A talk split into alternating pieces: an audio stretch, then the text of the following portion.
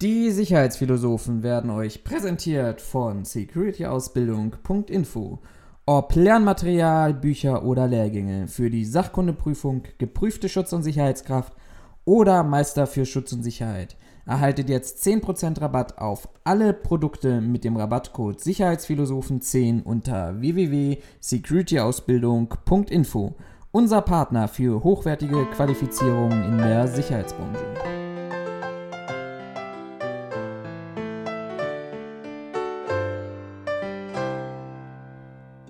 Sicherheitsphilosophen. Mit Florian und Raphael, damit ich die Namen nicht gleich nochmal sage. Herzlich willkommen zu einer neuen Folge von den Sicherheitsphilosophen. Auch mein Co-Moderator Raphael ist dabei.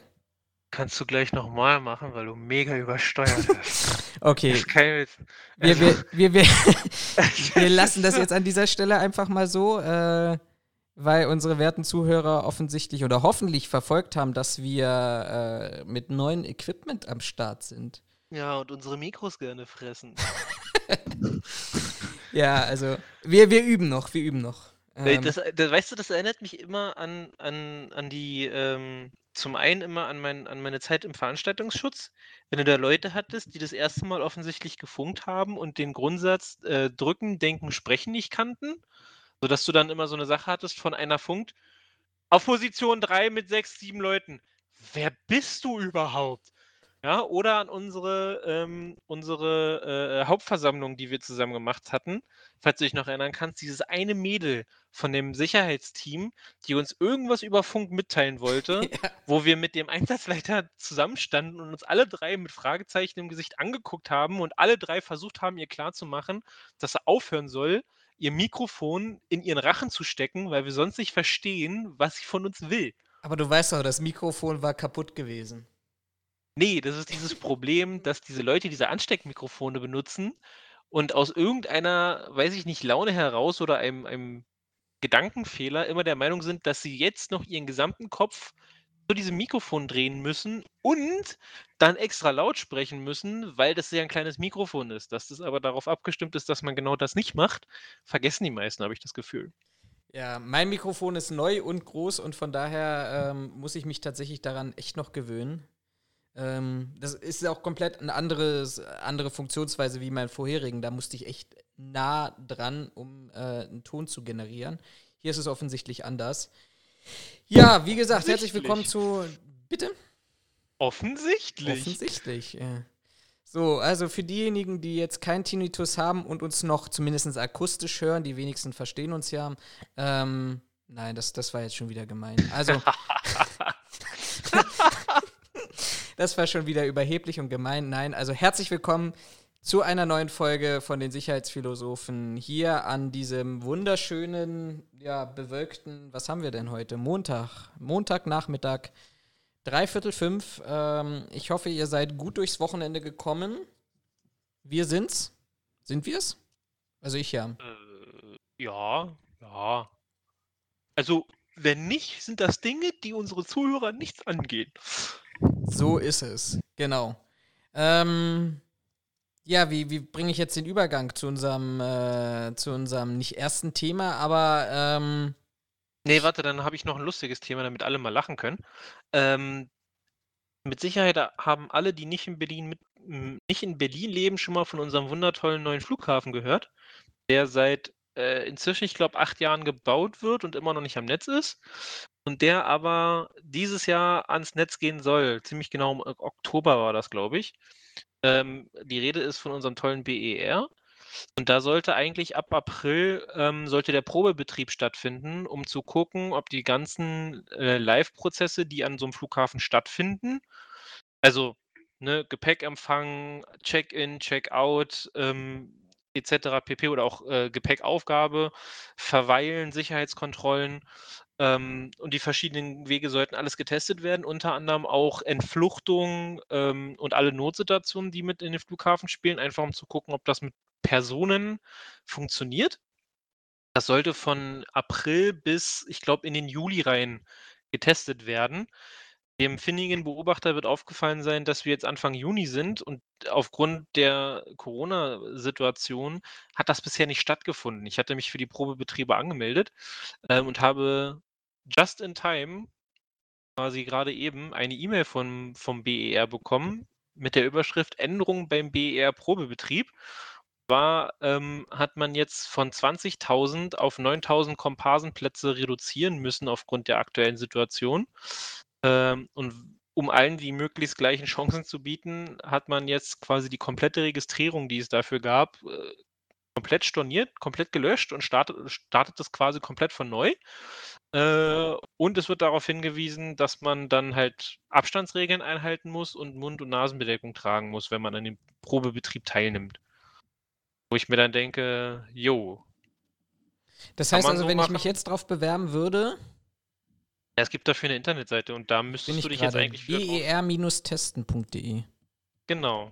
Da, also ich weiß, hier in der E-Mail steht leider nicht drin, ab wann quasi du dich neu bewerben kannst. Danach hatte ich mich eigentlich ja, gesucht. Da steht auch drin, derzeit ist der Probe die Anmeldung nicht möglich. Dann haben sie es noch nicht wieder freigeschaltet, warum auch immer. Ähm, aber das ist jetzt quasi, wird dann quasi das, das nächste Ding sein. Äh, aber wie gesagt, ich aber ist das tatsächlich was, was du sagst, äh, macht das Sinn aus deiner Sicht? Weil ich überlege jetzt mal, ja, es gab jetzt ein paar, nee, nee, also äh, wieder ein, ein Probebetrieb auf ein, ich sag mal, künstliches Niveau zu heben. Das ist ja immer diese Diskussion, die wir auch bei irgendwelchen Evakuierungsübungen, Entfluchtungsübungen oder sonst irgendwas haben. Ich meine, es gab jetzt Veränderungen und, und Anpassungen in, in den Vorgaben bezüglich Corona in, für Flughäfen. Ähm, wobei ich da tatsächlich von einer Mindestbegrenzung und Personenanzahl oder sowas nichts gehört habe. Jetzt, jetzt ähm, willst du einen Probebetrieb durchführen und reduzierst das auf ein künstliches Maß, wo ich jetzt erstmal sage, hm, okay, also spiegelt das die Realität wieder oder werden bestimmte Aspekte untergehen, die ich dann erst im Echtbetrieb feststellen werde, ohne dann wirklich darauf noch reagieren zu können, was ja eigentlich der Probebetrieb ja ursächlich als Ziel hat. Ne, ähm, also ich glaube nicht, dass es grundsätzlich ein Problem ist, dass du es mit reduzierter Stärke machst. Ähm, weil ich der Meinung bin, dass ja mit Bau schon feststand, dass der BER zu klein ist. Von daher macht es jetzt in meinen Augen keinen Unterschied, ob du es mit 20.000 ausprobierst, die ja auch nicht alle gleichzeitig anwesend sind, sondern es geht ja dann ähm, um die ähm, ähm, geht ja um die Gesamtanzahl an Leuten. Die war ja, wie gesagt, das war ähm, von, ich glaube, Ende April bis Ende Juli war, war quasi jeder Tag waren Leute da. Wenn Sie da von 20.000 ausgegangen sind, dann zieht sich das ja über alle Tage, die Sie geprobt haben. Insofern hast du ja nicht auf einen Schlag sowieso nicht 20.000 Leute da gehabt, um das zu erproben. Das heißt, die eigentliche Kapazität des BER hättest du ja sowieso nie oder nie getestet. Also die, sie verringern ja jetzt nur die Anzahl der Freiwilligen, damit sie im Testbetrieb noch weniger Leute grundsätzlich da haben. Ähm, äh, grundsätzlich halte ich es nicht für verkehrt, dass sie diese Proben machen um zu gucken, ob die Abläufe und die Prozesse funktionieren. Was ich jetzt halt nur so witzig finde, ist, dass sie jetzt den Probebetrieb nach hinten verlegen mussten, passt halt so wunderbar zum, äh, zu der ganzen Historie dieses Flughafens. Was ich noch witziger finde, ist, ähm, warte mal, Sie schreiben hier, die Eröffnung ist am 31. Oktober. Äh, geprobt wird an 25 Tagen. Alle freien Termine sehen Sie bei der Anmeldung. Das heißt, ausgehend, ich gehe jetzt einfach mal davon aus, nicht, die machen nächste Woche die Anmeldung auf, proben insgesamt nur 25 Tage, ähm, weil sie jetzt nämlich genau das Problem bekommen, wovon man, also das sie ja schon seit längerem haben, nämlich Zeit. Äh, dadurch, dass sie seit April ihre Probung nicht machen, werden sie die Probung im Gesamten stark reduzieren müssen, nämlich auf 25 Tage. Das heißt, alles wird im Schnelldurchlauf irgendwie mal angetestet werden müssen, weil wenn du Fehler entdeckst, musst du die ja noch ausbügeln können. Dafür brauchst du ja auch wieder Zeit. Das heißt, die Eröffnung am 31. Oktober ist mal wieder mehr als knapp bemessen. Äh, wegen einer, naja, gut, der Flughafen selber kann nichts dafür, aber äh, wegen einer wunderbaren Panne, die jetzt quasi wieder aufgetreten ist, nämlich wir dürfen nicht mit so vielen Leuten auf einem äh, Fleckchen Erde sein. Ich fand das irgendwie witzig, weil das so wunderschön in die Historie passt. Ja, aber jetzt, wo ich gelesen habe, dass Tegel man sich doch dafür entschieden hat, weil jetzt ganz plötzlich und unerwartet durch die Lockerung die Fluggastzahlen wieder hochgehen, tatsächlich bis November geöffnet werden sollen, haben wir doch immer noch unseren, unseren Plan B in der Tasche. Ja, ich weiß nicht, ob, ob die Leute sich damit wirklich, oder nicht die Leute, sondern die Politik sich damit einen Gefallen tut, Tegel zu schließen, auch wenn sie das Grundstück quasi schon verkauft haben. Denn äh, die Mehrheit der Berliner hatte bei dem entsprechenden Volksentscheid dagegen gestimmt, den Flughafen zu schließen.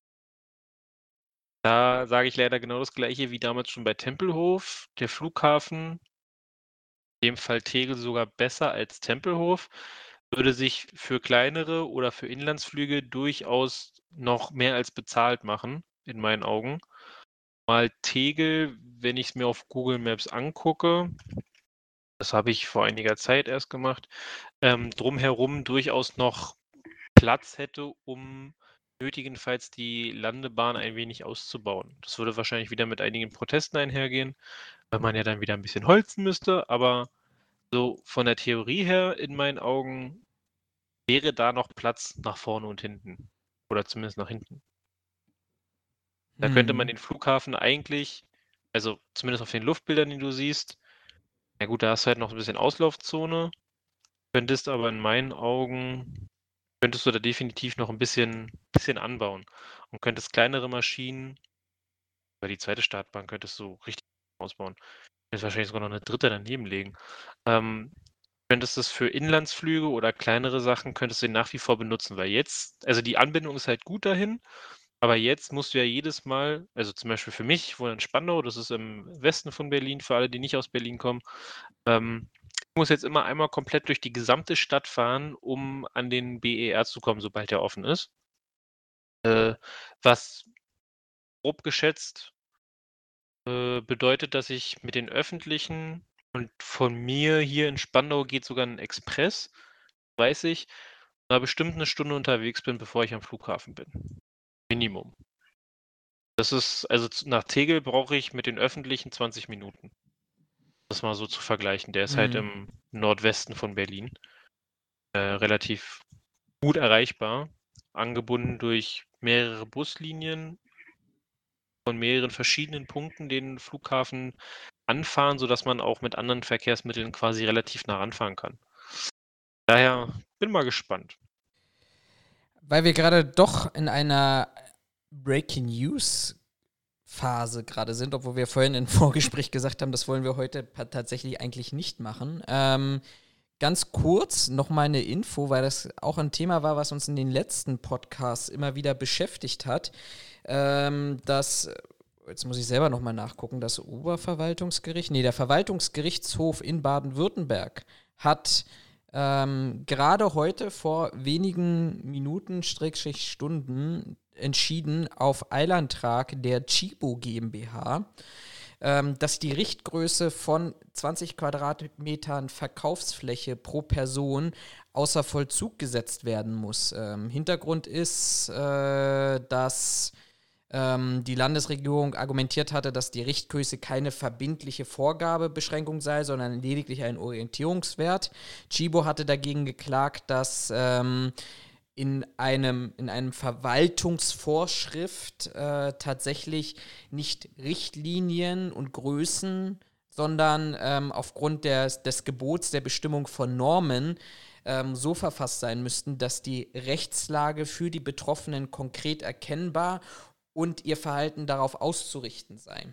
So, das ist bei einer Orientierung von 20 Personen, von 20 Quadratmetern Verkaufsfläche pro anwesender Person relativ schwierig. Das heißt, äh, das Gericht hat die Landesverordnung ähm, einkassiert, letztendlich aber mit keiner großen Auswirkung. Das hatten wir in, in unterschiedlichen Malen bereits auch schon gehabt, ähm, dass das einkassiert wird. Das ist für eine kurze Zeit nicht gültig. Dann passt der Gesetzgeber die Zahl an. Hier in diesem Fall wird er sie konkretisieren. Ich weiß nicht, ob sich der, ähm, der Einzelhandel damit einen Gefallen getan hat dem da wirklich zu klagen. Vielleicht wird die Zahl jetzt auch tatsächlich geringer sein, aber festgeschrieben sein. Somit wird es kein Richtwert mehr sein und dann sind die Spiel, die Spielmasse, die man vielleicht mit bestimmten Hygienemaßnahmen gehabt hätte mit entsprechenden Sicherheitskonzepten, auch außen vor. Sprich, ähm, man hat dann ganz klare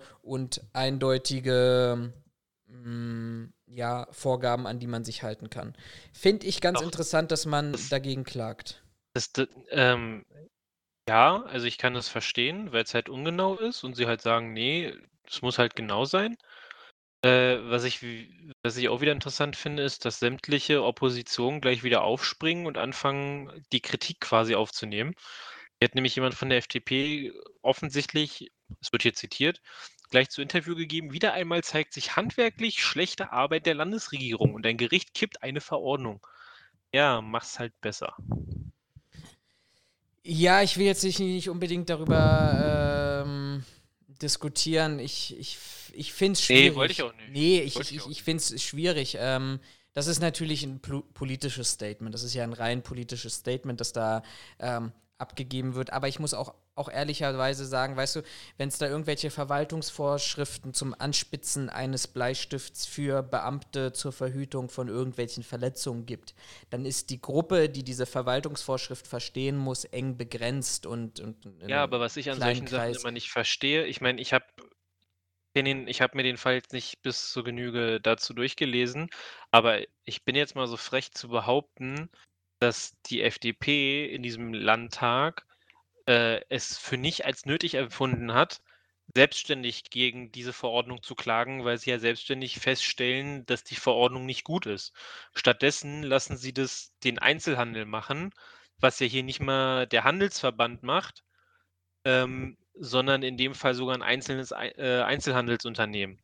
Also sich hinzustellen, zu sagen, ja, das war mal wieder schlechte Handwerksarbeit, ja, aber eure ist auch nicht besser, weil ihr hättet, ihr kanntet die Vorschrift, bevor sie überhaupt rechtskräftig war. Da hätte man von Anfang an auch von Seiten der FDP, einer CDU, einer hast du nicht gesehen, wer auch immer, äh, von Anfang an gegen angehen können. Nämlich einmal, dass man sagt, Leute, das geht so nicht. Und wenn die betreffenden Leute trotzdem überstimmen und sagen, aber wir machen es trotzdem so, hätte man dann auch gleich entsprechend Klage gegen einreichen können. Hat man aber nicht. Stattdessen ruht man sich lieber darauf aus, dass es ein Einzelhändler gemacht hat, um sich dann, um dann auf den fahrenden Zug mit aufzuspringen und zu sagen, ja, das war mal wieder ganz schlechte Arbeit. Ja, von euch aber auch. Also, um da einfach mal den Zahn zu ziehen, von wegen, dass da wieder jemand glaubt, er sei besser als der andere. Tja. Aber weißt du, wer gute handwerkliche Arbeit macht, um jetzt mal ich. diese wir bitte, wir, wir. Ich rede, ich rede jetzt von handwerklicher Arbeit. Ich weiß nicht, ob du weißt, wie man eine, eine Lampe an die richtigen Kabel anschließt. Das von weiß ich, das habe ich tatsächlich in meiner Wohnung auch selber gemacht. Ähm, ich werde jetzt ein paar Wochen noch meine Küche selber aufbauen. Das Ergebnis oh, werden wir dann sehen. Ich, ich habe sie bestellt. Ich habe sie bestellt. Ähm, okay. Hast du endlich eine? Ja, das muss man tatsächlich äh, vielleicht in dieser Runde ganz kurz, um mal in mein Privatleben in die Tiefe einzutauchen, nachdem ich gestern als antifaschistischer Junge bezeichnet wurde. Oh ja, ähm, das habe ich gesehen. Das war geil, oder? Aber da kommen wir gleich auch nochmal zum, zum, zum Gespräch darauf. Sachlichkeit und Emotionalität passen offensichtlich nicht zusammen und Sonntagnachmittag ist für manche ähm, dann auch zu viel. Nee, ich äh, hatte überlegt, also ich bin in eine Wohnung gezogen, in Brandenburg gibt es keine Pflicht zum Einbau von, von Küchen und zur Verfügungstellung von irgendwelchen Einrichtungsgegenständen in dem Bereich. Ähm, und ich war, ich bin nicht zu hundertprozentig zufrieden mit dieser Woche und deshalb war die, mit dieser Wohnung, nicht mit dieser Woche, die hat ja erst angefangen. Gut, wir reden Ende der Woche nochmal darüber, ob ich damit zufrieden war, aber ähm, nicht ganz hundertprozentig zufrieden und es ist halt natürlich die Frage, gebe ich da mehrere hundert Euro aus, um jetzt in eine Küche reinzusetzen und vielleicht gegebenenfalls nächstes Jahr wieder auszuziehen oder nicht. Aber ähm, drum sei es, ich habe jetzt entschieden, Küche kommt und Küche werde ich auch selber aufbauen. Nachdem ich praktisch, indem ich meinen Geburtstag reingefeiert habe, meinen 30. Ähm, tatsächlich auch bis kurz vor Mitternacht einen Schrank aufgebaut habe. Also von daher ähm, ist das mein zweites Leben, jetzt handwerklich begabt zu sein. Unabhängig also, davon, wie wir. Wenn es nicht mehr läuft, wird er Handwerker. Wenn es nicht mehr läuft, dann Handwerker und texte die Leute beim Aufbauen zu. Finde ich, ist eine gute Idee. Äh, zurück zur, zur eigentlichen Frage, Thema Handwerklichkeit. Weißt du, welche Frage ich mich noch am Wochenende gestellt habe? Ähm, oder nein, ich würde sie dir, dir stellen. Es klingt jetzt so gestochen, aber es war gar nicht abgesprochen und geschauspielert. Aber hast du, wir reden ja auch oft auch über soziale Medien und Neuentwicklung und ähm, was Oh, man so alles machen kann. Äh, hast du eigentlich schon mal dich selber gefragt, für wie viele Leute wir diesen Podcast eigentlich machen? Ähm, also ernsthaft habe ich mir diese Frage noch nie gestellt und ich habe es auch noch nie ähm, versucht rauszufinden. Äh, aber ich gehe mal davon aus, deine Frage hat ja mit Sicherheit einen bestimmten Hintergrund und du wirst mir wahrscheinlich gleich entweder Zahlen nennen können oder zumindest sagen können, wo unser Format überall vertreten ist. Das Schlimme ist, ich habe es ich tatsächlich an diesem Wochenende mal versucht für die letzten Folgen und habe festgestellt, ähm, dass das unglaublich schwierig ist. Wir sind inzwischen auf so vielen Plattformen und das soll jetzt gar keine Werbung sein, sondern es soll einfach mal so, so, so ein Gedankengang sein, den ich jetzt am Wochenende hatte. Ähm, wir sind inzwischen auf so vielen Plattformen vertreten. Also ich meine, YouTube, ja, YouTube ist simpel. Da kann ich, kann ich dir in meiner Statistik sagen, dass Hans-Jürgen Ahmed, weiß ja auch nicht, die ersten zehn Minuten gesehen hat und dann eingeschlafen ist. Ähm, aber vielleicht Nee, Rest- wenn er eingeschlafen wäre, würde Dann die stimmt, Folge dann- ja durchlaufen. dann würde es ja durchlaufen. Ja, der ist mit der, mit dem, mit der Nasenspitze auf die, auf die äh, Leertaste gekommen und dadurch hat das Video gestoppt. Ähm, selbst das würde mir wahrscheinlich YouTube erzählen und, und, und erklären, aber dann, dann, da, da, da hört es ja dann letztendlich aus. Ja, du kriegst so einen gewissen Überblick, darüber haben wir letzte Woche nach unserer Folge ja nochmal gesprochen, ne? Also herzlich willkommen, Ladies. Also unsere größte Zielgruppe sind tatsächlich die Damen direkt in unserem Alter. Ich muss jetzt nochmal parallel nachgucken. Ähm, aber vielleicht sollten Ob wir sich hier, was geändert hat. ob sich da was geändert hat aus der letzten Woche, aber vielleicht sollten wir hier tatsächlich mal eine Partnerbörse aufmachen. So, wo haben wir es denn? So, ja, wir haben echt, wir haben fast zwei Drittel weibliche Zuhörer im Alter von 28 bis 34 Jahren.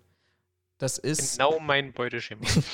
also, Raphael ist Single, ich bin Single, meldet euch bei uns, Ladies. Ähm, so viel dazu, aber dann hört es ja Dann auf. mache ich auch mal bei euch eine Risikobewertung. Gut, gut. Damit hat sich gerade unsere Reichweite im, ähm, im, im, im weiblichen Bereich deutlich, deutlich, deutlich ähm, reduziert. Ja. Ähm, gut, äh, fast jetzt, jetzt, und du hast mich aus dem Konzept rausgebracht, aber damit war es. Also wir haben, wir sind ja inzwischen auch auf Instagram, wir sind auf anderen Plattformen, Facebook Video. Und das ist einfach, das sind einfach Streaming-Zahlen, die ich in dieser Form tatsächlich gar nicht so wirklich erhe äh, erheben kann. Also, ähm, Aber jetzt würde mich mal interessieren, ähm, ich weiß ja, dass du uns bei, äh, also bei YouTube, bei Spotify sorgst du ja quasi dafür, dass die, unsere Folgen da hinkommen. Bei ähm, Apple Podcast und Google Podcast, glaube ich, machst du das ja auch. ja. Ähm, aber was sind denn diese ganzen anderen? Also schnappen die sich dann einfach nur unsere, äh, äh, unsere Dat also die Dateien von den anderen Servern oder stellst du das da auch selbstständig ein? Nein, das funktioniert über äh, RSS-Feeds, glaube ich, nennt sich das. Ah, okay. ähm, die sind dann zugänglich, die stelle ich dann zur Verfügung und dann werden die ähm, praktisch eingespielt. Wobei ich auch sagen muss, also der Vollständigkeitshalber einfach mal hier Radio Public, Pocket Casts und Breaker äh, sagt mir persönlich nichts. Keine Ahnung, ob diese Plattformen überhaupt eine gewisse Reichweite haben oder wo die überhaupt herkommen. Ich glaube, die wichtigsten sind einfach Spotify, Apple Podcasts und Google Podcasts. Ähm, werden die größten sein, das ja. werden die größten sein. Spotify vor allem. YouTube ist klar, unsere eigene, eigene ähm, YouTube-Seite dort mit den aktuellen Videos und, und so Zwischenthemen, die da mal hochgeladen werden. Instagram muss leider manuell gemacht werden, aber Instagram hat eine Schnittstelle zu Facebook-Videos. Ähm, Ah, okay. Von daher muss ich das nur bei Instagram hochladen, was aber ein bisschen kompliziert ist, dass ich in der Regel schneiden muss, tatsächlich dann doch nochmal schneiden muss ähm, weil du die Datei nur eine bestimmte Größe und bestimmt, bestimmte Länge haben musst. Aber da, da steckt schon ein bisschen, bisschen Aufwand dahinter, aber ähm, Ich finde es auch gut, dass wir mit einem reinen Audioformat bei Facebook Video und Instagram TV sind. ja, letztendlich ist es das, das Format, was du ja, was wir ja auch letztendlich bei YouTube hochladen, ne? Ähm, da da, da gibt es Überlegungen. Ich mache ja jetzt auch gerade mit, mit Instagram privat ein bisschen mehr in, in letzter Zeit. Ich habe da so, so ein oder zwei Überlegungen, wie ich, ich weiß, du möchtest eher weniger vor die Kamera, aber wie, wie ich mein Gesicht da vielleicht ein bisschen stärker mit einbinden kann. Den ähm, will doch keiner sehen. Damit man einen Mehrwert hat, Dankeschön, damit man einen Mehrwert hat, Obwohl, wenn man auf doch YouTube eigentlich, geht. Eigentlich müssten wir beide ja uns zumindest einmal ins Video stellen für unsere neue Partnerbörse, die du gerade aufgemacht hast. Ähm, Das, damit die Blind holden Date. Damen uns auch mal sehen. Blind Date, Ladies. Blind Achso, Date. Blind Dates, okay. Ja. Seid überrascht. Lasst euch überraschen. Apropos, ich habe mal nachgeguckt, also Radio Public ist ähm, eine App, die über 100.000 ähm, Downloads hatte und Breaker äh, über 10.000. Also die, ich denke die mal, App die an sich. drei, ja, ja, genau, die Apps an sich. Das heißt, die, also wie du schon gesagt hast, ich denke mal, die drei, vier größten werden bei uns YouTube, Spotify, Apple und Google äh, Podcasts sein. Mhm. Ja, aber letztendlich, das muss man ja auch ehrlicherweise sagen, ähm, wir, wir haben eine gewisse Reichweite, also einen gewissen Überblick an den Zahlen versuche ich dann schon zu haben und mir, mir mal anzugucken. Ähm, aber ja, also wir, wir, wir, wir dürfen, müssen halt auch ehrlich sein, wir sind halt ein Nischen-Podcast äh, für, für eine bestimmte Gruppe an, an Menschen, die auch nicht darauf ausgelegt ist. Für, für Frauen zwischen 28 und 34 Jahren. Die große Singlebörse, das könnte ein. Wir, wir nehmen es mal als Arbeitstitel. Vielleicht äh, fällt uns noch was Besseres ein. Ja, aber wie gesagt, äh, ähm, das, das hat mich tatsächlich mal interessiert und das ist. Äh, da sind wir in der Digitalisierung auch nicht so weiter, dass ich einen Hub irgendwo habe und mir das alles anschauen kann. Sei es aber, neue Technik haben wir eingangs schon gesagt. Ähm, wir gucken mal, was wir da noch ein bisschen, ähm, bisschen mehr daraus rausholen können.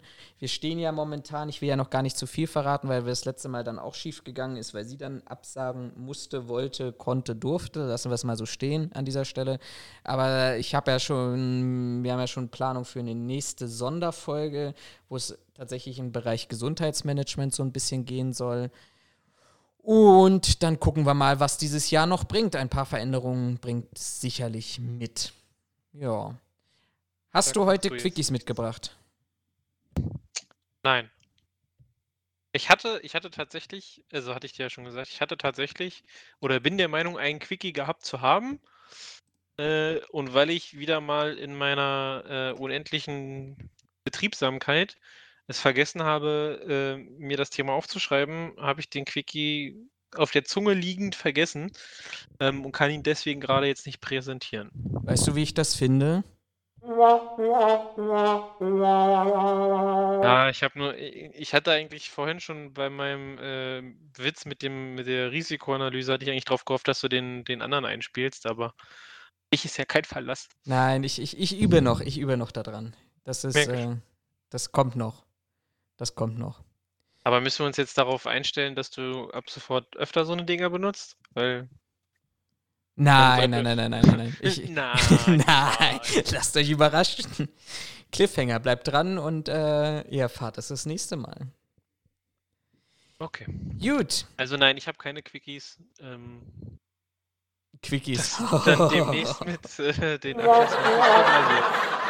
Meine jetzt müsste man nur Fusch- noch die, die Punkte richtig beschriften, damit es dann nicht genau solchen Fail gibt. Ja, das waren meine dicken Fuschfinger, die zwei Tasten gleichzeitig gedrückt haben. weil die Tasten so klein sind. Ja, genau. Wie dem auch sei, ähm, kommen wir zum ernsten Thema, auch wieder berühmt für unsere Übergänge heute. Ähm, du hast es vorhin angedeutet, schon mal, weil du es auch gelesen hast dieses Wochenende. Ich bin mal wieder randalierend und wie ein wütender Mob durch Facebook gezogen. Ähm, Naja, du bist ja nicht wie der wütende Mob durch Facebook gezogen. Bist ja eher an Ja, Wand ich hab mich schon wieder angeprangert worden. ich habe mich schon wieder unbeliebt gemacht. Das habe ich heute früh übrigens weitergemacht, aber das ist, ist, ein- ist ein anderes Thema. Das habe ich bei der, bei dem, da war irgend so ein Foto mit irgendeinem Typ, Anker irgendwas, Anker-T-Shirt Ja, oder so. ja, ja, ja, geschrieben, ja, ne? ja, genau. Also wir machen ja Ank Ankerkraut. Ankerkraut, das ist irgendwie eine Firma, die, ich glaube, sogar aus der Höhle der Löwen bekannt wurde, die so Gewürze und sowas irgendwie sowas herstellen. Ähm, ja, also das, das, das passt alles ganz. Ankerherz, Entschuldigung, nicht Ankerkraut. Ankerherz war das. Ankerherz, genau. So, ähm, Ankerkraut ist ja tatsächlich das Gewürz. Ich weiß gar nicht, was macht denn Ankerherz? Keine Ahnung. Es hatte aber Also ich einer aus meiner Timeline mal- hatte das, das Ich habe die jetzt geteilt. erstmal gestresst. Ich habe zwar keine Ahnung, was die eigentlich machen, aber erstmal einen scheiß Kommentar drunter geschrieben. Das hast du jetzt gesagt, aber äh, ich, ich glaube, das, was ist das? Das ist ein Modelabel, keine Ahnung, ich weiß es nicht. Jemand aus meiner Timeline hatte das geteilt. Wir, fangen wir damit an zu reden. So, hatte das geteilt und wir haben ja momentan wirklich diese Diskussion nach dem Tod von George Floyd in den USA und Polizeigewalt und Rassismus und ähm, ich glaube, wir sind uns alle sicher, dass das, dass das wirklich falsch und schlecht und, und, und äh, überhaupt nichts in unserer Gesellschaft zu tun hat. Äh, das ist übrigens eine Modekette offensichtlich für, oder maritim, ich weiß es Ja, nicht. nee, das, das scheint. Also ich habe extra nachgeguckt. Die haben Läden, ein Radio, ein Blog, Kontakt und Events. Die scheinen alles Mögliche zu vertreiben. Also auch so Accessoires, Bücher von offen, also viel von der Seefahrt, so wie es aussieht, was ja mit Ankerherz irgendwie zu tun haben könnte. Ähm, aber die scheinen so, ich sag mal, so, so ein Mehrbereichs-Shop zu sein. Weil die auch noch einen Bereich Wohnen haben, wo du offensichtlich Geschirr, Getränke, weiß ich nicht, alles doch kaufen kannst. Und Also- die ein Radio haben. Ja, Also- also seien wir ehrlich, also nichts Politisches im klassischen Sinne. So. Und ihr habt ja, ihr habt das ja sicherlich mitbekommen, George Floyd, USA, und dass es die Proteste hier auch in, in Deutschland begonnen haben. Und jemand aus meiner Timeline hatte praktisch ein, ein Statement geteilt, ähm, das wie folgt heißt, wir haben in Deutschland im Gegensatz zu anderen Ländern eine Polizei, die uns mit Maß, Kompetenz und Freundlichkeit beschützt. Glaube ich, kann man erstmal so einen Haken hintermachen. Dann aber der Satz, der mich dazu provoziert hat, tatsächlich dazu zu, darüber zu reden. Ähm, es gibt sicherlich auch hier Ausnahmen, wie in jeder großen Organisation, aber keine System systemischen Probleme mit zum Beispiel Rassismus. Gibt es die Probleme, werden sie aufgeklärt. Und das war eigentlich mein Trigger, dass ich reingegangen bin in diese Diskussion und gesagt habe, ähm, mein, meine Eingangsfrage war einfach gewesen, ja, Moment mal, also wer klärt das denn auf? Also von wem denn? Haben wir in Deutschland eine unabhängige Untersuchungskommission, die weder in einem Abhängigkeitsverhältnis von Staatsanwalt und Polizei steht oder vielleicht sogar von Polizei und Polizei steht? Ähm, ohne zu, zu behaupten, und das habe ich auch relativ eindeutig dargestellt, ohne zu behaupten, dass, ähm, dass wir die gleichen Probleme wie in den USA haben. Gott sei Dank haben wir das nicht. Aber ich sehe so ein Statement zu sagen, Leute, bei uns ist alles in Ordnung und wenn was passieren sollte, dann wird das aufgeklärt, sehe ich einfach extrem falsch. Also wer sich beispielsweise, da gibt es ja nur eine, eine kleine Handvoll von Beispielen, die man hier nennen könnte, weil sonst würde das alles wirklich extrem in die Länge gezogen werden. Aber wenn ich beispielsweise an den Fall denke, 2005 von dem in Anführungsstrichen schwarzen Uri Jallo, Jallo, ich spreche den Namen wahrscheinlich jetzt falsch aus, der in, im Polizeigewahrsam in Sachsen ähm, teilweise, also das ist gar nicht jetzt witzig auf die Situation betrachtet, aber in dieser Argumentation, der sich offensichtlich selbst entzündet haben soll in seiner Zelle, wo relativ schnell offensichtlich auch Diskrepanzen stattgefunden haben und eine Landesregierung zwölf Jahre lang die Ermittlungen blockierte und selbst in den letzten drei Jahren, nachdem es äh, durch das Justizministerium an die Generalstaatsanwaltschaft gegangen ist, wir immer noch kein Ergebnis haben. Unabhängig davon, dass wir dass wir andere Probleme haben, die wir auch hier schon angesprochen haben, wie Nordkreuz, wo es rechtsextremistische Tendenzen und Verbindungen gibt, wo SEK-Beamte Munition horten, weil sie sich auf den Tag X mit irgendwelchen Todeslisten von irgendwelchen Antipolitikern vorbereiten, NSU 2.0 in Frankfurt, in, in NRW die Terrorzelle ausgehoben wurde, jetzt in, in ähm, Brandenburg ein Fall bekannt wurde, dass von dass mit Polizeibeamte Mitglieder im äh, einem vom Verfassungsschutz ähm, zum Prüffall erklärten Verein gewesen sind und die gleichzeitig noch Daten ausgekundschaftet haben, aus privatem Interesse offensichtlich, kann ich mich nicht hinstellen, korrigiere mich da gerne, lass uns darüber diskutieren, ähm, aber kann ich mich nicht hinstellen und sagen, ja, Moment mal, bei uns ist alles schick und wenn was passiert, äh, funktionieren die Systeme, aber die in den USA, die haben ein Problem. Nee, ich glaube, auch wir haben ein Problem. Ähm, ich denke, das Problem in Amerika ist, ähm, würd, ich würde auch sagen, ein größeres, weil die, glaube ich, also einen anderen Schwerpunkt würde ich es würde jetzt mal nennen, ähm, haben, nämlich, ähm, dass da eigentlich also das ist zumindest mein Eindruck von grundsätzlich von der Situation in Amerika, unabhängig jetzt von dem von dem Vorfall mit dem äh, mit dem George Floyd. Aber im Endeffekt jedem ist klar, dass es in Amerika, ähm, Rassismus gibt, ne? Also, dass Schwarze, ähm, benachteiligt sind gegenüber Weißen. Ähm, das also, so hatte ich das zumindest ab und zu mal äh, war das mein Eindruck. Das ist da so 'n Gang und Gäbe, das ist vollkommen normal, dass 'n Schwarzer anders behandelt wird als 'n Weißer. Das war so ab und zu mein Eindruck, den ich von Amerika, ähm, hatte und bevor mir jetzt wieder irgendjemand an Karren pissen will mit: „Äh, du hast gar keine Ahnung, du warst da noch nie.“ Stimmt, ich war da auch noch nie, aber ich habe Familie, die in Amerika lebt. Äh, die tatsächlich weiß ist, ähm, und die mir aber auch davon berichtet hat, dass dass es so, äh, äh, äh ja, ich will nicht sagen, dass es so eindeutige Tendenzen gibt, aber dass, äh, äh, äh, man doch schon Unterschied feststellen kann, wenn man wenn man's drauf anlegt. Und ich glaube, dieses Problem haben wir in Deutschland nicht so sehr. Korrigiere mich gerne, aber ich würde grundsätzlich von 'ner deutschen Polizei, unabhängig vom Bundesland jetzt und ich denke, da wird's auch noch mal, ähm, Unterschiede geben, aber ich würde grundsätzlich mal sagen, bei 'ner deutschen Polizei hast du grundsätzlich nicht so sehr dieses Rassismusproblem von wegen Schwarzer wird anders behandelt als 'n Weißer. Was, denke ich, aber auch mit der Landesgeschichte noch ganz stark zu tun hat, ähm, zwischen Deutschland und und, äh, äh, Amerika.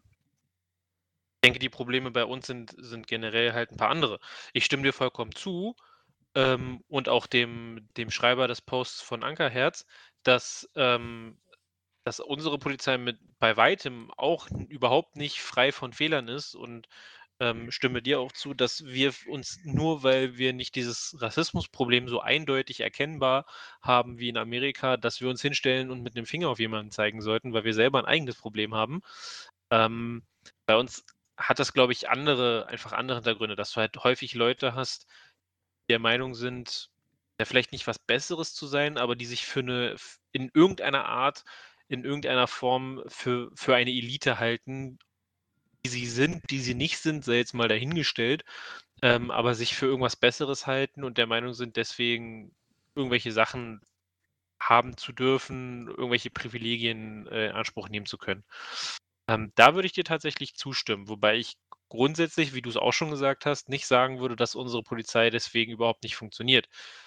Man muss aber zugeben, willst du eine, ähm, ich sage mal, wie hast hast du's genannt, neu eine neutrale Ermittlungsbehörde aufbauen, keine Verbindung zur Polizei oder, ähm, zur Staatsanwaltschaft hat. Das, äh, Problem ist ja im Endeffekt, Polizei ist ich sage also werden sich jetzt auch einige drüber aufregen wollen, aber, ähm, die Polizei ist ja im Endeffekt die die Rechtsstaatlichkeit. Also, ne, ist ja die die aus die ausführende Gewalt in unserer Demokratie. Das sind die, ja, unsere Gesetze durchsetzen und für unsere Sicherheit und Ordnung sorgen sollen.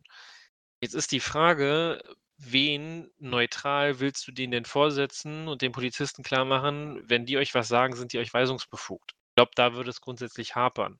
Vor Dingen auch mit dem Hintergrund, 'ne Ermittlungsbehörde muss ja 'n Kontakt zu der Staatsanwaltschaft haben, weil die Ermittlungsbehörde ja die sind, die ermitteln, aber nicht anklagen. Das ist ja diese tolle Gewaltenteilung, die wir beim, äh, Verfassungsschutz zum Beispiel auch haben. Der Verfassungsschutz an sich, das ist meine Kenntnis seit Studium, ähm, ist 'ne reine Ermittlungsbehörde, die, äh, Hinweise aufnehmen, die dokumentieren und das dann entsprechend an Polizei und oder Staatsanwaltschaft weitergeben und sagen: „Hier, guckt euch den mal an, beziehungsweise wir haben hier eindeutige Hinweise darauf, dass das hier nicht rechtsstaatlich oder nicht nicht, äh, äh, mit rechten Dingen zugeht. Guckt euch den an, beziehungsweise kümmert euch darum.“ Die eigentliche Festnahme übernimmt in der Regel eigentlich die Polizei mit ihren Kräften. Ich weiß, dass es beim Verfassungsschutz, wenn ich mich nicht irre, auch noch mal, ähm, äh, Einheiten gibt, die auch schon so in die Richtung Polizei gehen, aber so grundsätzlich sind ist es ja auch 'ne reine Ermittlungsbehörde, nur ist halt schwer, finde ich, Also,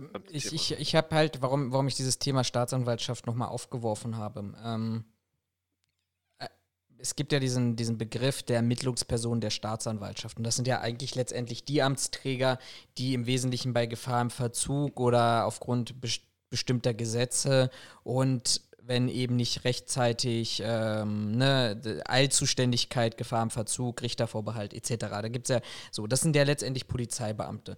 Ich habe ein, ein Abhängigkeitsverhältnis zwischen Staatsanwaltschaft und Polizei, weil, so wie du das sagst, natürlich ist die Staatsanwaltschaft Ermittlungsbehörde, die ist die Schirmherrin der Ermittlung, aber die ausführenden Organe auch in einer Ermittlung sind ja letztendlich die Polizeien. Da gibt's, da hast du eine Kripo, da hast du eine Schutzpolizei, da hast du unterschiedliche Bereiche, die einfach ähm, im Auftrag der Staatsanwaltschaft ermitteln. Und da war eben, es ist letztendlich sehe ich einfach die Gefahr zu sagen, okay, wenn die Staatsanwaltschaft auch noch mal gegen ihre eigenen Leute zu ermitteln hat, die in ihrem Auftrag arbeiten und wer sich so ein bisschen mit Juristen ähm, mal Kontakt hat, immer gerne fragen. Mir sind eben letztendlich die Erfahrungen zugetragen worden, ohne jetzt hier irgendwie in eine Verschwörung reinzugehen oder sowas. Aber dass es für eine Staatsanwaltschaft extrem schwer ist, Strafanzeigen gegenüber Polizisten nachzugehen, weil eben letztendlich Stichwort Chorgeist daraus eine gewisse Konsequenz auch entsteht, weil dieses Denken zwischen, nee, also bei uns hat einer jetzt was, was Falsches getan, was Rechtswidriges und ich versuche dem jetzt ähm, mit meinen eigenen Mitteln entgegenzugehen, ähm, der existiert nicht wirklich. In, in, in, vielen Bereichen. Da wird es auch einzelne Polizeibeamte geben, die sagen, ich bin lieber das schwarze Schaf in meiner Dienststelle, aber dafür tue ich was für die Gerechtigkeit. Ja, aber, das, aber das, das kann ich, aber äh, tatsächlich, also so blöd das klingt, kann ich nachvollziehen, wenn Polizisten sich gegenseitig nicht verpfeifen wollen. Also, genau, deshalb sage ich so ja, deshalb sage ich, und das, das ja letztendlich dann auch mit einer Staatsanwaltschaft in Verbindung, jetzt soll eine Polizei gegen eine andere Polizei ermitteln, auch alles schwierig, deshalb sage ich, man könnte, sollte darüber nachdenken, eine unabhängige Stelle, die kann ja beim Justizministerium liegen, dass ich eben, weiß ich nicht, vielleicht, weiß ich, sowas wie eine Sonderstaatsanwaltschaft oder sowas, die naja, gar nicht für normale Ermittlungsverfahren zuständig ist, sondern allein über diese Themen ähm, agiert. Weil es gibt, wir haben ja in, in, Deutschland haben wir eine ganz, ganz geringe Datenbasis, was angeht, was, was die Anzahl überhaupt von Polizeigewalt und da, da zähle ich jetzt auch mal Rassismus und Alltag und, und, und sonst irgendwas dazu.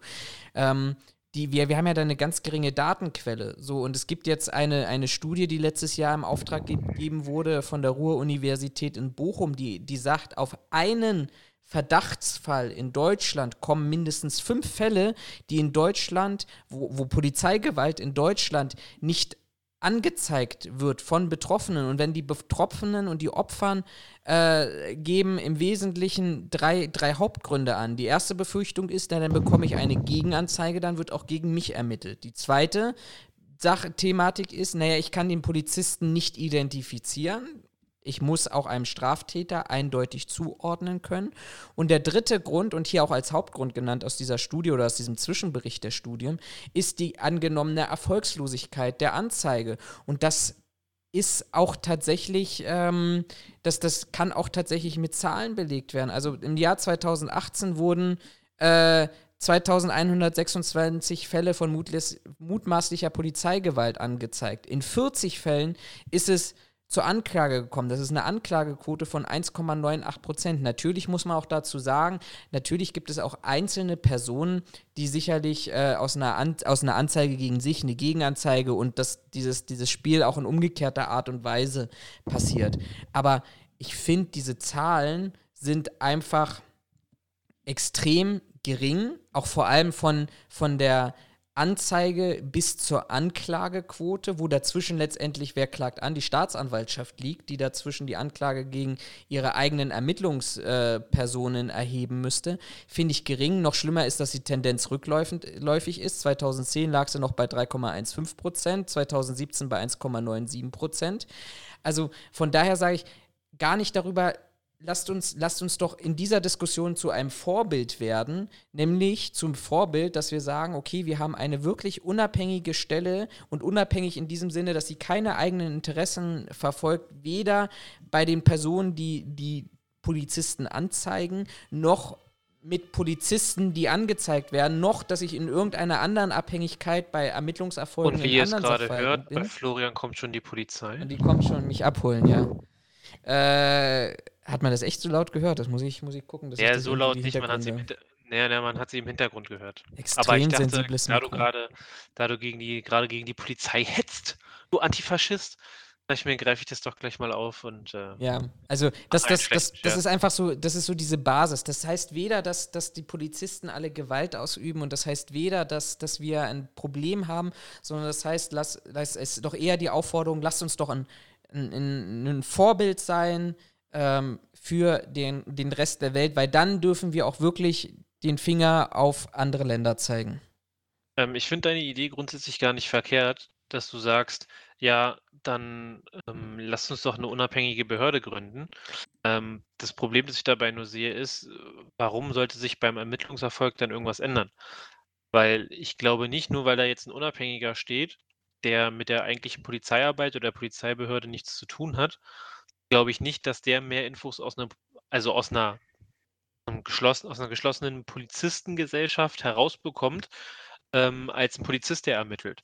Der mag zwar selbst keine Repressalien befürchten zu müssen, aber derjenige, der quasi der Spitzel ist oder der quasi verrät, der hat ja die Repressalien zu befürchten. Und aus der Praxis kennen wir das, kennen wir das alle irgendwoher. Ja, man kann den Leuten sagen, ja, oh, das wird anonym behandelt, am Ende erfährt es trotzdem irgendjemand, der es nicht erfahren sollte. Oder aber es gibt Gerüchte und spätestens dann ist ja dein Ruf genauso im Arsch. Von daher glaube ich nicht, dass eine, ähm, dass eine, eine neutrale Behörde untergeordnet unter, der Just, unter dem Justizministerium, um mal dein Beispiel einfach aufzugreifen, glaube ich nicht, dass uns das hier helfen wird. Weil das Problem ist, denke ich, nicht die Struktur einer Behörde oder die, die Struktur, Strukturen innerhalb der Behörde, sondern ich glaube daran, woran es immer wieder krankt, was wir in so vielen verschiedenen Beispielen sehen, ist ähm, in meinen Augen wieder der Mensch. Kann, wie gesagt, Polizisten verstehen, ähm, gerade jetzt als Beispiel, gerade so ein, so ein verschworener, verschworener Verein klingt auch schon wieder doof, aber gerade ein, äh, ein relativ ähm, sag mal, sich privat haltender Kreis wie ein SEK, wie ein MEK oder auch die Einsatzhundertschaften sind da ja, kommen ja auch schon in die, Re in in die äh, Region. Das sind Leute, die sich ähm, in meinen Augen noch mehr als Streifenpolizisten ähm, aufeinander verlassen können müssen. Und gerade bei den Einsatzhundertschaften weiß ich es beim SEK tatsächlich nicht so sehr, ähm, die sehr, sehr viel Zeit auf engstem Raum miteinander verbringen. Also gerade so Einsatzmannschaften weiß ich von Bekannten, ähm, dass die einfach mal so 16-Stunden-Dienste geschoben haben, etc. pp. Wenn du dann 16 Stunden mit den acht gleichen Leuten äh, an fünf Tagen hintereinander auf einem Auto sitzt und quasi 16 Stunden, also den Großteil deines Tages mit denen verbringst. Und im Zweifelsfall, wenn irgendwo jemand wirklich Stress sucht und das auch noch mit der Polizei, du dich darauf verlassen können musst, dass der Typ, der zwei Sitze hinter dir sitzt, dir den Rücken frei hält, dass dir nicht irgendjemand von hinten den Schädel einschlägt, kann ich verstehen, dass du da aus einer von mir aus auch moralischen Sicht oder sozialen äh, Geschichte heraus einfach das Problem bekommst, zu sagen, ey, aber ich piss dem doch jetzt nicht an den Karren, wenn der quasi äh, seit, weiß ich nicht, angenommen irgendeine Zahl, äh, seit drei Jahren äh, mir den Rücken frei hält. Das kann ich nachvollziehen. Du, da bin Ähm. ich ja, bin ich ja voll, voll bei dir. Nachvollziehen kann ich es auch. Ich frage Also es das halt ob den ich Fall es nicht gut heiße oder genau, das, das, Genau. das war, Also, ne, das wäre noch meine Anmerkung an dieser Stelle gewesen. Ähm, Aber ich glaube, es krankt halt an dem, einfach an dem System, dass die Leute, und das haben wir ja auch festgestellt, und das sieht man an dem, an, an der äh, Thematik, du, ähm, über die du gleich noch reden wolltest, mit dem, mit der Bezeichnung, dass du ein Antifaschist seist, ähm, finde ich, sieht man das wieder ganz gut. Unser Problem ist eigentlich nicht, dass wir, ähm, dass das System nicht passt, sondern ich finde, das Problem gerade heute ist, dass du ähm, Diskussionen nicht führen kannst, ohne dass irgendjemand sofort hochemotional wird. Ne? Also absolut. finde ich, finde ich, ist hier genau das gleiche Beispiel. Ich habe mir jetzt ähm, durch Zufall, ähm, weil es mir vorgeschlagen wurde, habe ich mir von äh, auf YouTube von Spiegel TV ja, ich glaube Spiegel TV oder Stern TV, ich weiß es nicht genau, habe ich mir so zwei, drei kurze Clips angeguckt von ähm, 'nem Deutschtürken. Da ging es auch so um die Geschichte: Bist du jetzt Türke, bist du Deutscher, bist du Türke, der in Deutschland wohnt oder was auch immer. Ähm, äh, im Zusammenhang mit dieser ganzen Debatte 2018 war das, glaube ich, als der türkische Präsident hier in in Deutschland war und auch diese ganzen, äh, Abstimmungen gemacht hat für seine Gesetze da. Ähm, Ünal irgendwie heißt der. Ähm, und der ist zu einer Veranstaltung oder nicht zu einer Veranstaltung, sondern der ist mit dem Kamerateam, ähm, quasi zu diesen ganzen Erdogan-Befürwortern, die, weiß ich nicht, da auf der Straße waren, weil sie dem zujubeln wollten oder sowas. Und da sind ganz viele also der der war alleine, ne? Das das war einer mit einer weiblichen, äh, Moderatorin quasi, die zum Kamerateam gehörte, plus die, ich weiß nicht, ein, zwei Kameraleute, weiß nicht, wie viele dabei sind. Ähm, und der stand erstmal nur da und hat halt selber gesagt: „Ich hasse Erdogan, weil das, was er macht, das hat mit der Türkei nichts zu tun, sondern das, äh, ne, sehe ich quasi als Diktatur.“ Hat das aber nicht mal irgendwie groß publiziert da vor Ort, sondern hat sich halt mit denen hingestellt, hat mit der mit der Reporterin, ähm, in einem ganz normalen Ton und auch, äh, äh, relativ ruhig und auch, ja, ich sag mal, Zimmerlautstärke, ne, sich unterhalten.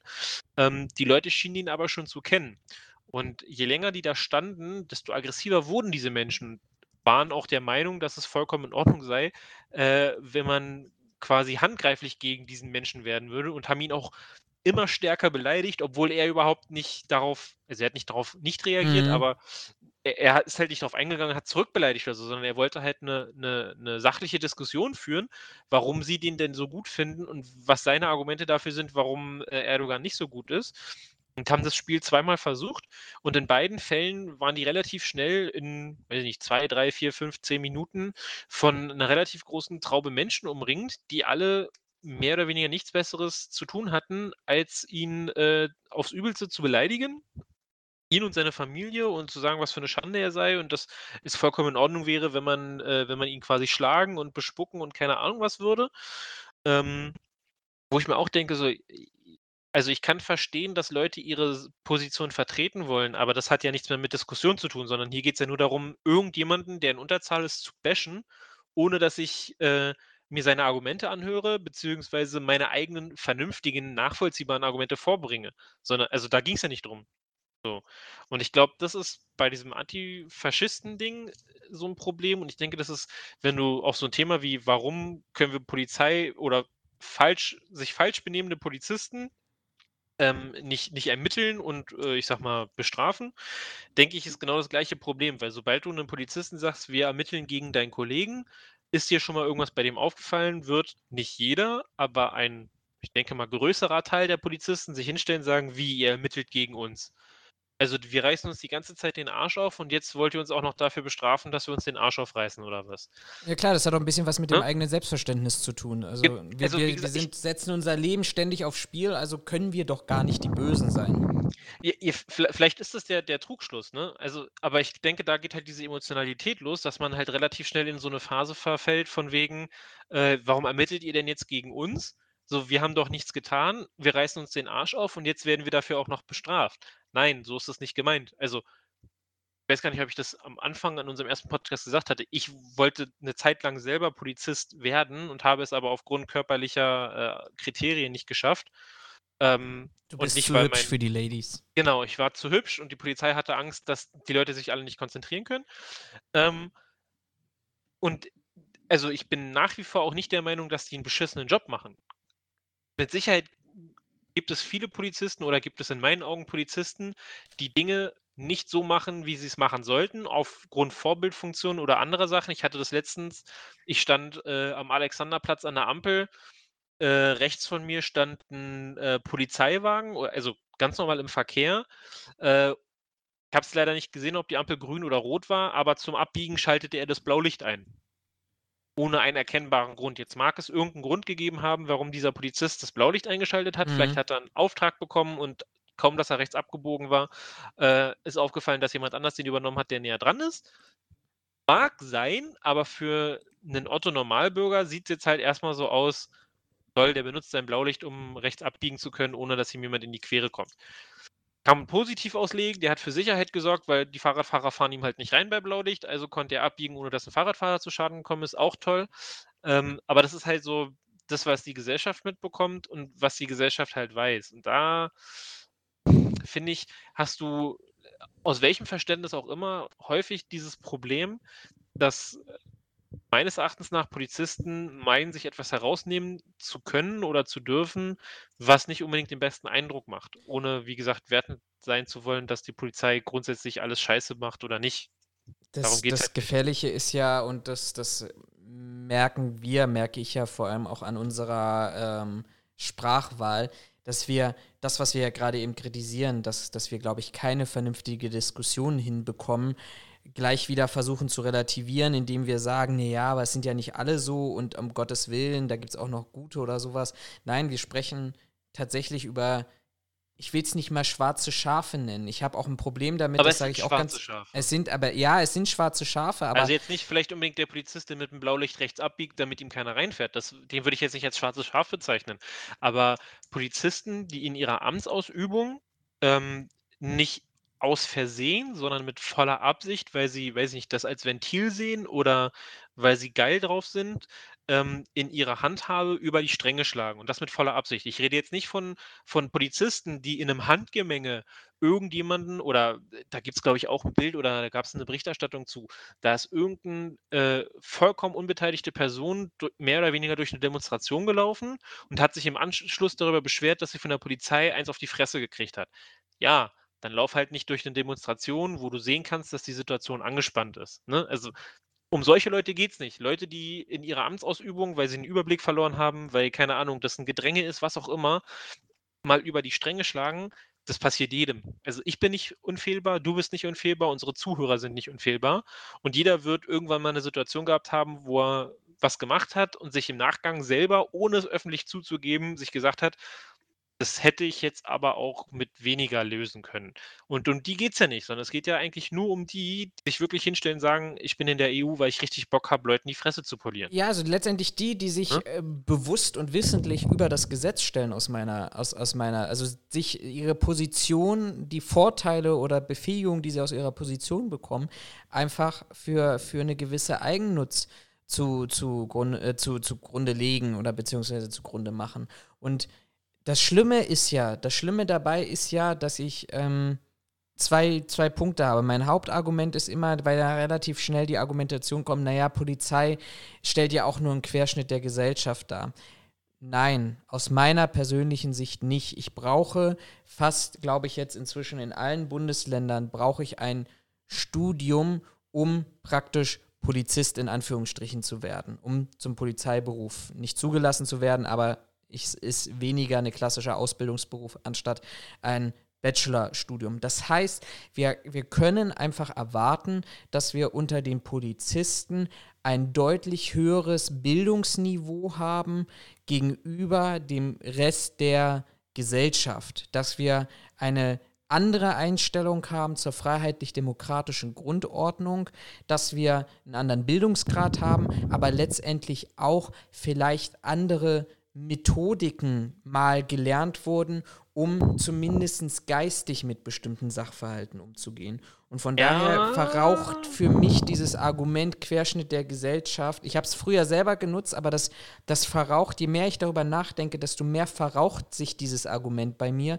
weil es eben letztendlich nicht ist. Ein Querschnitt der Gesellschaft bedeutet, ich habe von Hartz IV bis zum Professor alles dazwischen. Sicherlich habe ich nur einen Bereich der Gesellschaft, aber ich, ich habe da andere Menschen zu sitzen, anstatt diejenigen, die draußen aus einem Übermut Straftaten begehen, die aus, aus, aus Geldnöten oder anderen Sorgen Straftat begehen oder die das aus einer, als, aus einer reinen Kicksituation oder Bereicherungsansicht ähm, Straftaten begehen. Aber ähm, du scheinst das anders zu sehen. Ja, was heißt anders zu sehen? Also mit Sicherheit ist die Anforderung, ein, äh, Studium abschließen zu müssen, um bei der Polizei anzufangen, nicht mehr unbedingt Querschnitt der Gesellschaft. Also von der von der Anforderung des Bildungsniveaus gebe ich dir recht. Wo ich dir nicht recht gebe, ist, dass nur weil du ein höheres Bildungsniveau hast, du deswegen nicht mehr Querschnitt der Gesellschaft sein kannst. Ähm Weil nur weil du ein äh, Abitur hast, Fachabitur, Hochschulreife äh, und damit auch noch eine, eine äh, vielleicht sogar noch ein Studium, bin ich der Meinung, heißt es lange noch nicht, dass du den Intelligenzgrad besitzt, dass du unterscheiden kannst zwischen einem, das ist Hetze und das ist keine Hetze. Ähm, deswegen würde Ja, aber ich. komme näher dran, das erkennen zu müssen. Sicherlich, ich habe Nee, gestern mit jemandem darüber gesprochen, nicht. dass die subtilen Formen deutlicher Ja, du- geworden sind, aber ich, ich, ich muss doch, ich muss, ich, ich kriege doch ein anderes Denken über, über Nee, ein, eben ein nicht. höheres. Wenn du dir, nee, nee, guck dir doch mal, also guck dir mal, überleg dir mal, erinnere dich mal zurück, wie dein Abitur abgelaufen ist quasi. Im Endeffekt wusstest du von Anfang, oder also wenn du aufgepasst hast, wusstest du von Anfang an, was deine Lehrer ähm, an Themen ab, abfordern, beziehungsweise du hättest es dir sogar selber raussuchen können, weil der, ähm, zumindest in Berlin bin ich der Meinung, der Senat das, das, äh, Rahmen, das Rahmenschulprogramm, glaube ich, veröffentlicht. Das heißt, du weißt von Anfang an, was quasi vorkommt. Das heißt, die ganz komplette Denkweise, die du aufbaust in deiner, in, in, in deiner Schulzeit, ist ja quasi, ich sag mal, einseitig, einseitig geprägt, ähm, weil äh, du bestimmte, nur bestimmte Punkte ähm, dir anschaust. Natürlich sollte bei einem Abiturienten, meine Lehrer auch gesagt, sollten bei einem Abiturienten die Fähigkeiten vorhanden sein zu äh, supplement, nee, substituieren, nein, das meine ich nicht, sondern äh, quasi abstrakt zu denken. Ne, dass man halt sagt, so, okay, ich habe jetzt äh, Sachverhalt X, der ist zwar nicht genauso wie Sachverhalt Y, aber ich kann aufgrund ähm, der Betrachtungsweise des Sachverhaltes X das Gleiche auf Y anwenden, auch wenn die Situation nicht vollkommen gleich ist.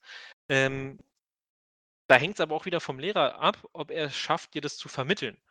Nichtsdestotrotz kannst du in meinen Augen trotzdem äh, ein Abitur abschließen, selbst wenn du nicht abstrahieren kannst. Ja, aber da sind wir ja nur beim Abitur. Also ich meine, im Bachelorstudium Ja, der Polizei, der beinhalt, das beinhaltet ja mehrere Semester Rechtskunde. Also ich habe einen Ausschnitt aus einem Rechtsstudium. Das heißt, ich bin mir stärker bewusst oder bin mir mehr als der Querschnitt der Bevölkerung stärker bewusst, was bedeuten denn eigentlich Freiheit, Demo, freiheitlich-demokratische Grundrechte? Was sind Straftaten? Wo gibt es, wo gibt es Zwischenbereiche? Und dann lege ich noch mit voller Inbrunst einen Eid ab, um genau Grundgesetz, Grundrechte zu akzeptieren. Und da erwarte ich einfach, dass jemand nicht in, das hat ja nicht nur mit Polizeigewalt, sondern es hat auch mit irgendwelchen anderen, lass es hier mal irgendwelchen Verschwörungserzählungen zu, zu tun haben, wo es darum geht, wo dann irgendwie aufs Grundgesetz oder ähnliches verwiesen wird, wo du vielleicht sagen kannst, ja, der einfache Bauernpöbel, ähm, der, der sieht da jetzt vielleicht mit Corona und mit Impfen und sowas irgendwelche welche Verflechtungen, aber ich erwarte von dir, Polizeibeamter, dass du einen so intensiven und umfassenden Rechtsschatz hast, dass du das anders für dich bewerten kannst und anders mit dieser Situation für dich umgehen kann. Also Ja, das ist ja eigentlich hast mein du- Kernargument. Nee, aber ich glaube, dann hast du, also zumindest das, was ich von der Polizei Berlin und dessen Ausbildung bzw. Studium bisher weiß, hast du ein falsches Bild. Weil wenn du dir die, ähm, den mittleren Dienst der Polizei in Berlin anguckst, da geht es nicht darum, das Recht zu kennen und es zu interpretieren, wie wir es im Studium zum Beispiel gemacht haben. Ne? Also wenn du da irgendeinen Fall hattest, dass du klar den Fall komplett durchexerzierst mit ist das und das, ist das und das und dass du dann abstrahierst und sagst, okay, aber was bedeutet das in der Durchführung? Was sagt äh, die, die geltende, äh, das geltende Recht oder die geltende Rechtsprechung? Sondern im mittleren, ähm, also in der, in der Ausbildung der Polizei Berlin war quasi gefordert, dass du eins zu eins den Rechtstext im Kopf hast. Das gilt für einen Betrug, für eine Körperverletzung, für eine schwere Körperverletzung etc. pp, für Verkehrsrecht, was auch alles dazukommt. Da war gefordert, dass du, wenn ich dir sage, Paragraph 25 Absatz 1 aus der StVO, dass der ähm, Prüfling dir quasi eins zu eins sagen kann, was in dem Gesetzestext drin steht. Damit, nur weil du den Text auswendig kennst, hast du ihn aber nicht verstanden. Bei dem Studium bin ich nicht ganz 100% drin. Also ich kann es gerade mal sagen, ich habe es gerade mal hier von der HWR aufgerufen. Ja, die Module habe ich auch offen. Ja, Aber- Modul 4 Strafrecht, Modul 6 Polizei- und Ordnungsrecht, Me Grund- das und ist- Menschenrechte. Das ist schon richtig, aber wenn, aber jetzt mal davon ausgehend, was bei der mittleren, beim, beim mittleren Dienst der Fall ist, mal ausgehend, dass es bei dem gehobenen äh, Dienst ähnlich ist. Also, dass dieses ganze Interpretat Interpretieren, dieses Abstrahieren, ähm, dieses Umsetzen auf andere Bereiche bei der Polizei gar nicht so stark vorkommt, wie es bei uns im Studium war. Ja, aber ich ja trotzdem, ich kriege doch trotzdem ein anderes Verständnis davon. Ja, Selbst wenn mir gesagt da wird, das, da was du tust, das, selbst, wenn, selbst wenn das, was du tust, falsch ist, also das Erkennen von Straftaten und das Bewerten von Straftaten, selbst das, also ich sehe da draußen jemanden, der irgendwas begeht. Klar, dass ich nicht wie ein Jurist dann bewerten kann, ja, also das ist in Abgrenzung zum Betrug, doch eher ein Erschleichen von Leistungen und sowas. Alles gar kein Thema. Aber ich habe ein, ein besseres rechtliches Grundverständnis als der Durchschnittsmensch. Aber dem mal. Nein, nee, du hast die- kein Rechtsverständnis, sondern du kennst einfach nur das, was im Buch steht. ja, aber dann habe ich das ja, dann habe ich das ja, aber trotzdem ja weiß ich mehr als der Mensch da draußen. Ja, aber weil das ich ist ja doch auch Straftaten ja, erkennen aber das muss. Ist, das, das ist, ja, aber das ist doch trotzdem kein Rechtsverständnis. Na doch, also ein ich schon. Rechtsverständnis. Es ist nee, mehr als Recht- was, was, was man Nee, das, draußen das, hat. ist, ein- das ist ein Recht kennen, aber kein Verständnis. Witzigerweise, weil du es ähm, weil angesprochen hast und um da noch ein Argument für zu geben, dass ich denke, die Ausbildung nicht so ist wie bei uns im Studium. Ich hatte einen Studienkollegen, der kam, also der war lebenserfahren, um das freundlich auszudrücken. Der kam auch von der Bundeswehr, der war da auch in einer geschlossenen äh, Einheit ähm, und hatte, hatte die Bundeswehr verlassen, weil äh, ich weiß es gerade gar nicht genau. Ähm, er hat es mir mal erzählt, ist aber auch egal. Der hatte angefangen, Sicherheitsmanagement mit mir zusammen zu studieren, bis ins vierte Semester, glaube ich. Und weil er aber quasi in seinen Heimatort wollte, der kam nicht aus Berlin, ähm, hat er sich dann bei der Polizei Berlin beworben. Ähm, hatte sich da auch auf den, ich glaube, weil es einfach von den, von den äh, Einstellungsverfahren bzw. von den Einstellungsfristen besser passte, ähm, hatte er sich da auf den, den mittleren Dienst beworben. Ähm, ist da auch reingekommen, für ihn dann mit dem Hintergrund, sich da ausbilden zu lassen und dann äh, quasi eine Versetzung in sein Heimatbundesland zu beantragen, weil das wohl, weil viele nach Berlin wollen und wenige woanders hin, war also für ihn quasi der Jackpot. Ähm, und ich hatte mit, äh, äh, als er in, seinem, in seiner äh, Ausbildung war, ähm, hatte ich die Gelegenheit, mich nochmal mit ihm auszutauschen und mit ihm ein bisschen zu sprechen und habe halt auch gefragt, wie es ist. Ähm, und er sagte mit so einem Lächeln im Gesicht, ähm, dass es zumindest in der Ausbildung, das ist schon wieder ein paar Jahre her, sage ich gleich dazu, ähm, nicht unbedingt, ähm, ja, nicht gestattet, aber nicht so gern gesehen ist, wenn du viele kritische Nachfragen stellst. Da hatten sie irgendwie, weiß nicht, die waren auf irgendeiner, ich sag mal, Ausflug, die haben irgendwas besichtigt, was halt auch mit Polizei, Rechtsstaatlichkeit, Demokratie etc. zu tun hat. Da hat ihn der, der quasi der Betreuer, der Dozent, der Lehrer, wie auch immer du ihn nennen willst, hat ihn zur Seite genommen und hat gesagt, denken Sie dran, wir sind nur eine Stunde hier, stellen Sie nicht so viele Fragen. So, und wenn das die Grundlage für eine, für eine Ausbildung ist, und du hast ja, das klingt jetzt wieder böse, aber das gleiche Klientel an, an Lehrern, ja im Endeffekt für, den, für das Studium ja auch irgendwo, dann gehe ich grundsätzlich nicht davon aus, dass die ganzen Leute, die da ausgebildet werden, ein Rechtsverständnis besitzen, sondern ein Rechtswissen. Sie wissen, was da steht und sie können das, was da steht, auch anwenden. Aber das heißt nicht, dass sie es interpretieren und verstehen. Also ich glaube, das wir heißt, werden dass dieses Problem heute nicht lösen, weil diese Diskussion ja schon innerhalb der Polizei besteht. Also ich kann Genau, da mal ein also ich denke Zitat vom, vom äh, Präsidenten des Landeskriminalamts Baden-Württemberg bringen. Der sagt, ich wäre mich grundsätzlich immer gegen den Begriff, wir wären ein Spiegelbild der Gesellschaft, denn dann bräuchten wir kein Auswahlverfahren. Von dem Satz halte ich nicht, das kann, von dem Satz halte ich nichts. Das kann nicht unser Anspruch sein. Unser Anspruch muss höher liegen, deutlich höher. Ähm, Gibt es natürlich von der Gewerkschaft gleich wieder Kritik, ähm, die da lautet, wir versammeln nicht die Elite, sondern wir geben auch Randgruppen einen Raum. Ähm, und natürlich auch andere Gewerkschaften, die sagen, naja, dann ähm, müssten wir kein Auswahlverfahren und wir lassen die Besten im Auswahlverfahren ziehen, weil das alles so ist. Aber Ja gut, man, die Frage stellt sich ja immer, worauf beziehst du Querschnitt? Wenn es jetzt darum geht, äh, äh, äh, weiß ich nicht, familiäre Situation, würde ich sagen, doch, wird bestimmt Querschnitt sein. ja, absolut. es jetzt, also wenn es jetzt um Bildungsniveau geht, würde ich sagen, ja, haben sie recht. Heißt nicht unbedingt nur, weil alle Abitur haben und studieren, dass es ein Querschnitt ist, weil wird es wahrscheinlich nicht sein. Ähm, man kann jetzt natürlich auch noch die Diskussion aufmachen, unabhängig davon, ob die Ausbildung stimmt, liegt es eventuell einfach an Altkollegen, die quasi eine, eine, ich sag mal, eine Einstellung für sich haben und es ist einfach ein, ein langer, schleichender, generationswechselnder Prozess, bis äh, diese Problematik von ich kann alles, du kannst gar nichts und ich habe auch keine Ahnung, wie ich mein Hirn benutze und mal nachdenke, ähm, sich da rausgefuchst hat.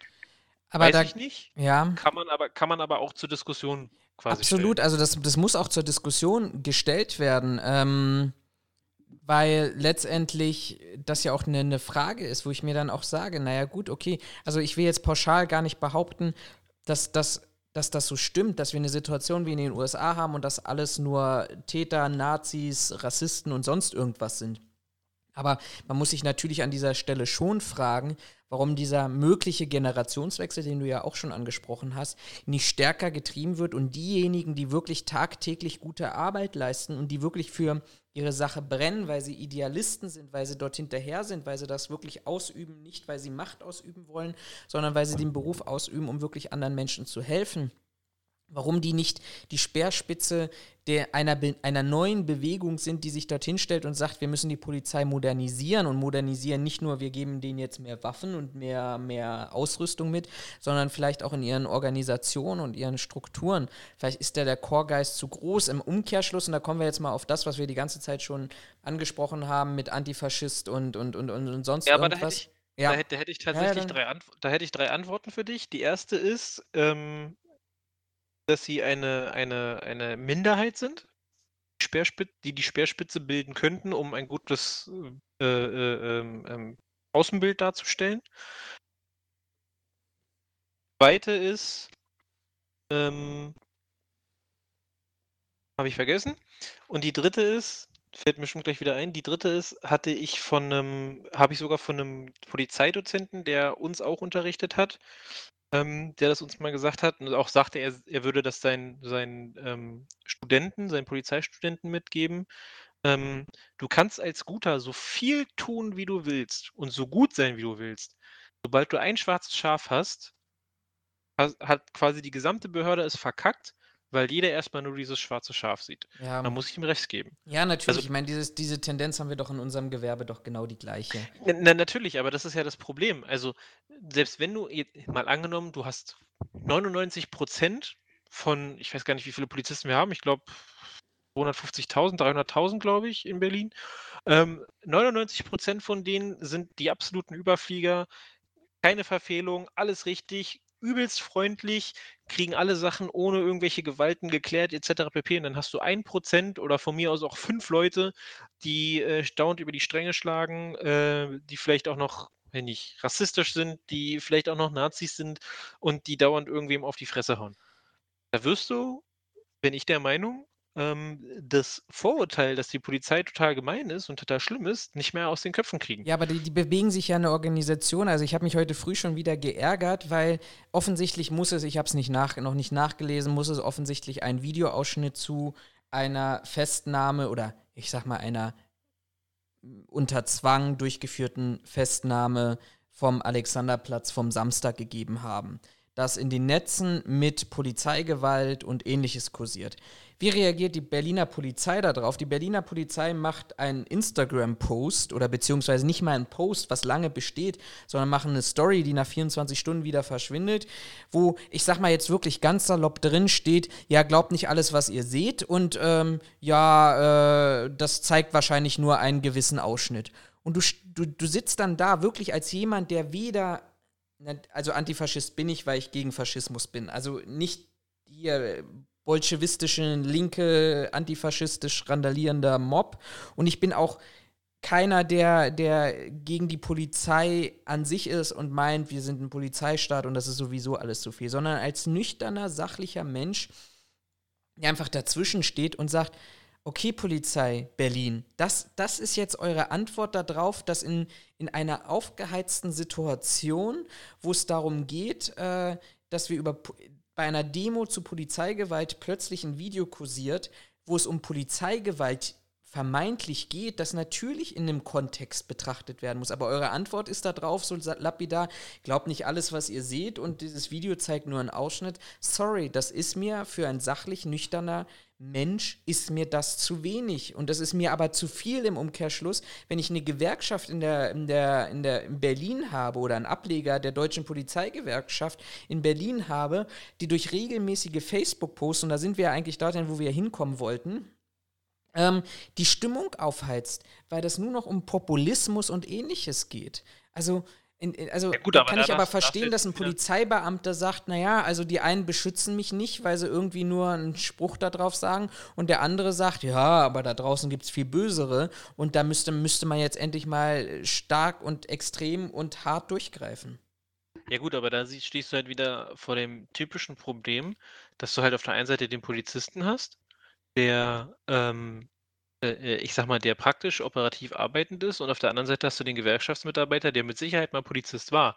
Das will ich ihm gar nicht absprechen, aber der doch in der in seiner Hauptarbeitszeit inzwischen Politiker ist.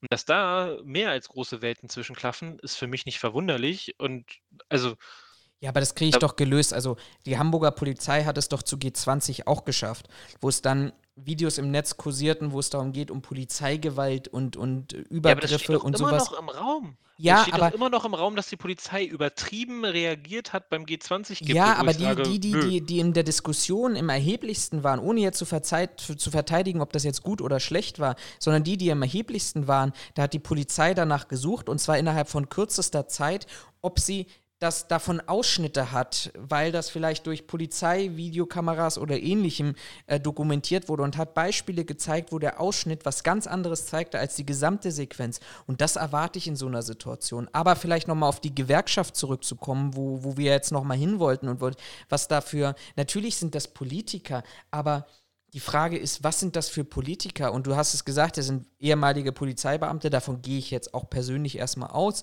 Aber wenn ich eine Wortwahl wähle, und das geht um einen Beitrag vom, vom, vom Samstag, wo ähm, letztendlich die Berliner Zeitung darüber berichtete, dass offensichtlich ein, ich nenne es mal Mob, randalierender Mob, um es mal hier zu zitieren, ähm, in der Karl-Marx-Straße in Berlin ähm, durch, durch die Straßen gezogen ist und offensichtlich ein Optiker ähm, äh, beim Optiker randaliert hat und bei einer Bank randaliert hat, Scheiben eingeschmissen hatten, äh, irgendwelche Mülltonnen auf Fahrbahn oder eine Mülltonne und Autos mit Steinen beworfen hat, eine Mülltonne auf der Fahrbahn in Brand gesetzt hat, ähm, das als Grundlage nimmt, um eine Wortwahl zu finden, die ähnlich der von Donald Trump ist in den USA momentan gegen die Protestler, die da draußen sind, dann ist da ein ganz, ganz geringer Schritt aus meiner Sicht, ähm, da kurz dafür zu fordern, militärische Mittel zu finden.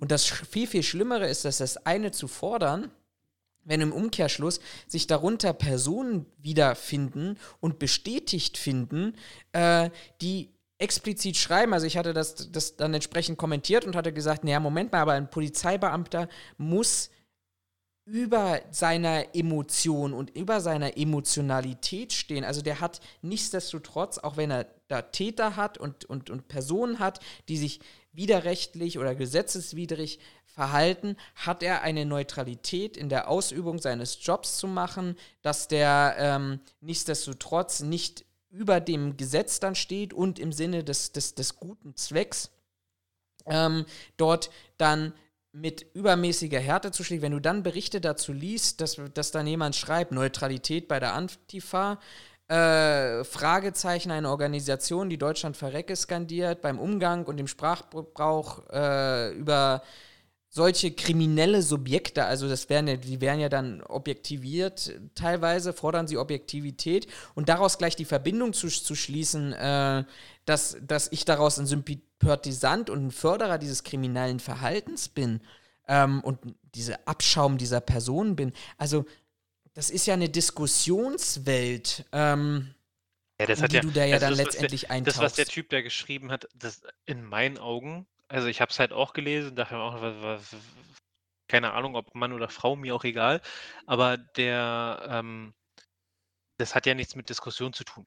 Also das kannst du mir ja nicht erklären das, was der da abzieht, ist ja nichts anderes als jemanden beleidigen. Und der hat ja auch das System, also der hat ja auch das nicht verstanden, worum es dir äh, geht oder worum es uns geht.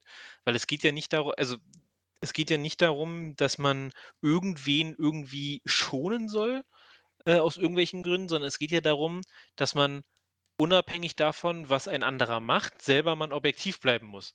Man, ich, ich weiß gar nicht, ich hatte das letztens erst irgendwo, wo es auch darum, da haben sich zwei gestritten oder sowas, und dann wollte der eine quasi dauernd nachtreten, wo ich mir auch denke, ey, ach ja, genau, bei meinem Sport war das letztens. Ähm, äh, ich bin ja Kugelschubser. Ähm, und da hat jemand quasi aus nächster Nähe, also unterhalb Sicherheitsabstand, auf mich geschossen. Ähm, ich war komplett offen zu dieser Person, also man konnte meinen kompletten Körper quasi treffen und diese Person sah sich aber offensichtlich genötigt, mir ins Gesicht zu schießen. Und da habe ich dann auch die Frage gestellt, ey, ganz ehrlich, bist du der Meinung, dass das Sicherheitsabstand war? Die einzige Antwort, die darauf kam, war, ja, das macht ja dein Team auch so.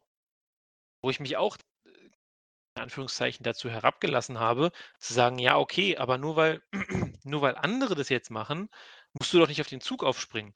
Also das ist ja genau diese Sache. Nur weil andere bescheißen, ist das ja keine Grundlage und kein Argument zu sagen, alles klar, jetzt bescheiße ich auch, weil die anderen machen es ja auch und das ist ja dann wieder fair. Nein, ist es nicht, sondern es kann nur fair sein, wenn du dich nach wie vor vernünftig verhältst. Und das ist ja hier genau die gleiche Sache. Nur weil die Antifa oder wer auch immer, ist mir eigentlich Wumpe, skandiert, Deutschland soll verrecken, ist das für uns ja kein Argument zu sagen, alles klar, dann kloppe ich da jetzt erst richtig doll drauf. Sondern das ist ja das, was du mit Neutralität meintest. Die Demokratie entsteht nicht dadurch, dass diejenigen, die an der Macht sind, sich denken, okay, auf den, der mir nicht gefällt, schlage ich nochmal extra dolle drauf, sondern das funktioniert ja nur deswegen, weil jeder die Möglichkeit hat zu sagen, hey, das finde ich doof und das finde ich scheiße. Äh, Im Zweifelsfall aber ein Polizist daneben steht und sagt so, pass auf, ähm, du kannst deine Meinung gerne äußern, aber wenn das hier gegen die Demokratie geht oder gegen unsere Gesetze geht, dann muss ich dich leider in deiner Bestrebung zügeln. Und dann ist das ja auch vollkommen in Ordnung. Dann haben wir diese Neutralität. Aber ich glaube, genau dieses Verständnis ist ganz vielen Leuten sehr stark abhanden gegangen, weil es inzwischen nur noch darum geht, Hauptsache ich, beziehungsweise wenn der das macht, darf ich das auch machen. Und das ist eben meine, meine Gefahr. Also, das, das, das habe ich ja gestern versucht, auch so ein bisschen in, in, in mein, meine Gedanken da auch in Worte zu fassen, wo es mir dann auch letztendlich darum geht, zu sagen: Okay, also muss, müssen wir uns jetzt Sorgen machen um unsere Polizei? Weil das ist ja letztendlich ein Sprachgebrauch, der dort nicht nur von dem ähm, Kommentatoren, sondern auch von denjenigen, die praktisch diesen Post erstellt haben, wir gegen die dort oben wo, wo, wo meine erste Frage ist, ja, Moment mal, also der Senat, den ihr hier kritisiert, aus meiner Sicht aus einer Wortwahl, die ich vielleicht sonst in anderen, ähm, in anderen politischen Bereichen finde, ähm, der ist vom Volk gewählt. So, und wenn ich den Senat kritisiere, dann stelle ich mich gleichzeitig aus meiner persönlichen Sicht auch gegen die Stimme des Volkes. Und dann mache ich ja ein Fass auf, wo ich sage, ja, Moment mal, ähm, mit in einer populistischen Art und Weise, wo ich mich gegen die Stimme des Volkes, gegen die dort oben stelle, dann bin also ich stimmt. doch schon aus meiner also Sicht schon wieder in einer Tendenz drin, wo ich mich echt fragen muss, vertritt dann die Gewerkschaft und die Polizei tatsächlich noch die Interessen des Bürgers, nämlich ihn zu schützen, genauso letztendlich auch wie seine Staatsorgane oder Landesorgane in diesem Fall? Und die können Aufgabe wir uns noch darauf die Aufgabe der Gewerkschaft ist es aber nicht, den Bürger zu vertreten, sondern die Polizisten. Ja, aber, die, aber wenn die Gewerkschaft, die einen Einfluss, und das haben ja Gewerkschaften nun mal, auf den, den sie vertreten haben sollen und eine politische Stimmung initiieren, die ähm, derer schädlich ist, dann muss ich doch, das, das, das, das hat, führt doch auch zu Konsequenzen innerhalb der Belegschaft, die diese, diese Gewerkschaft vertritt.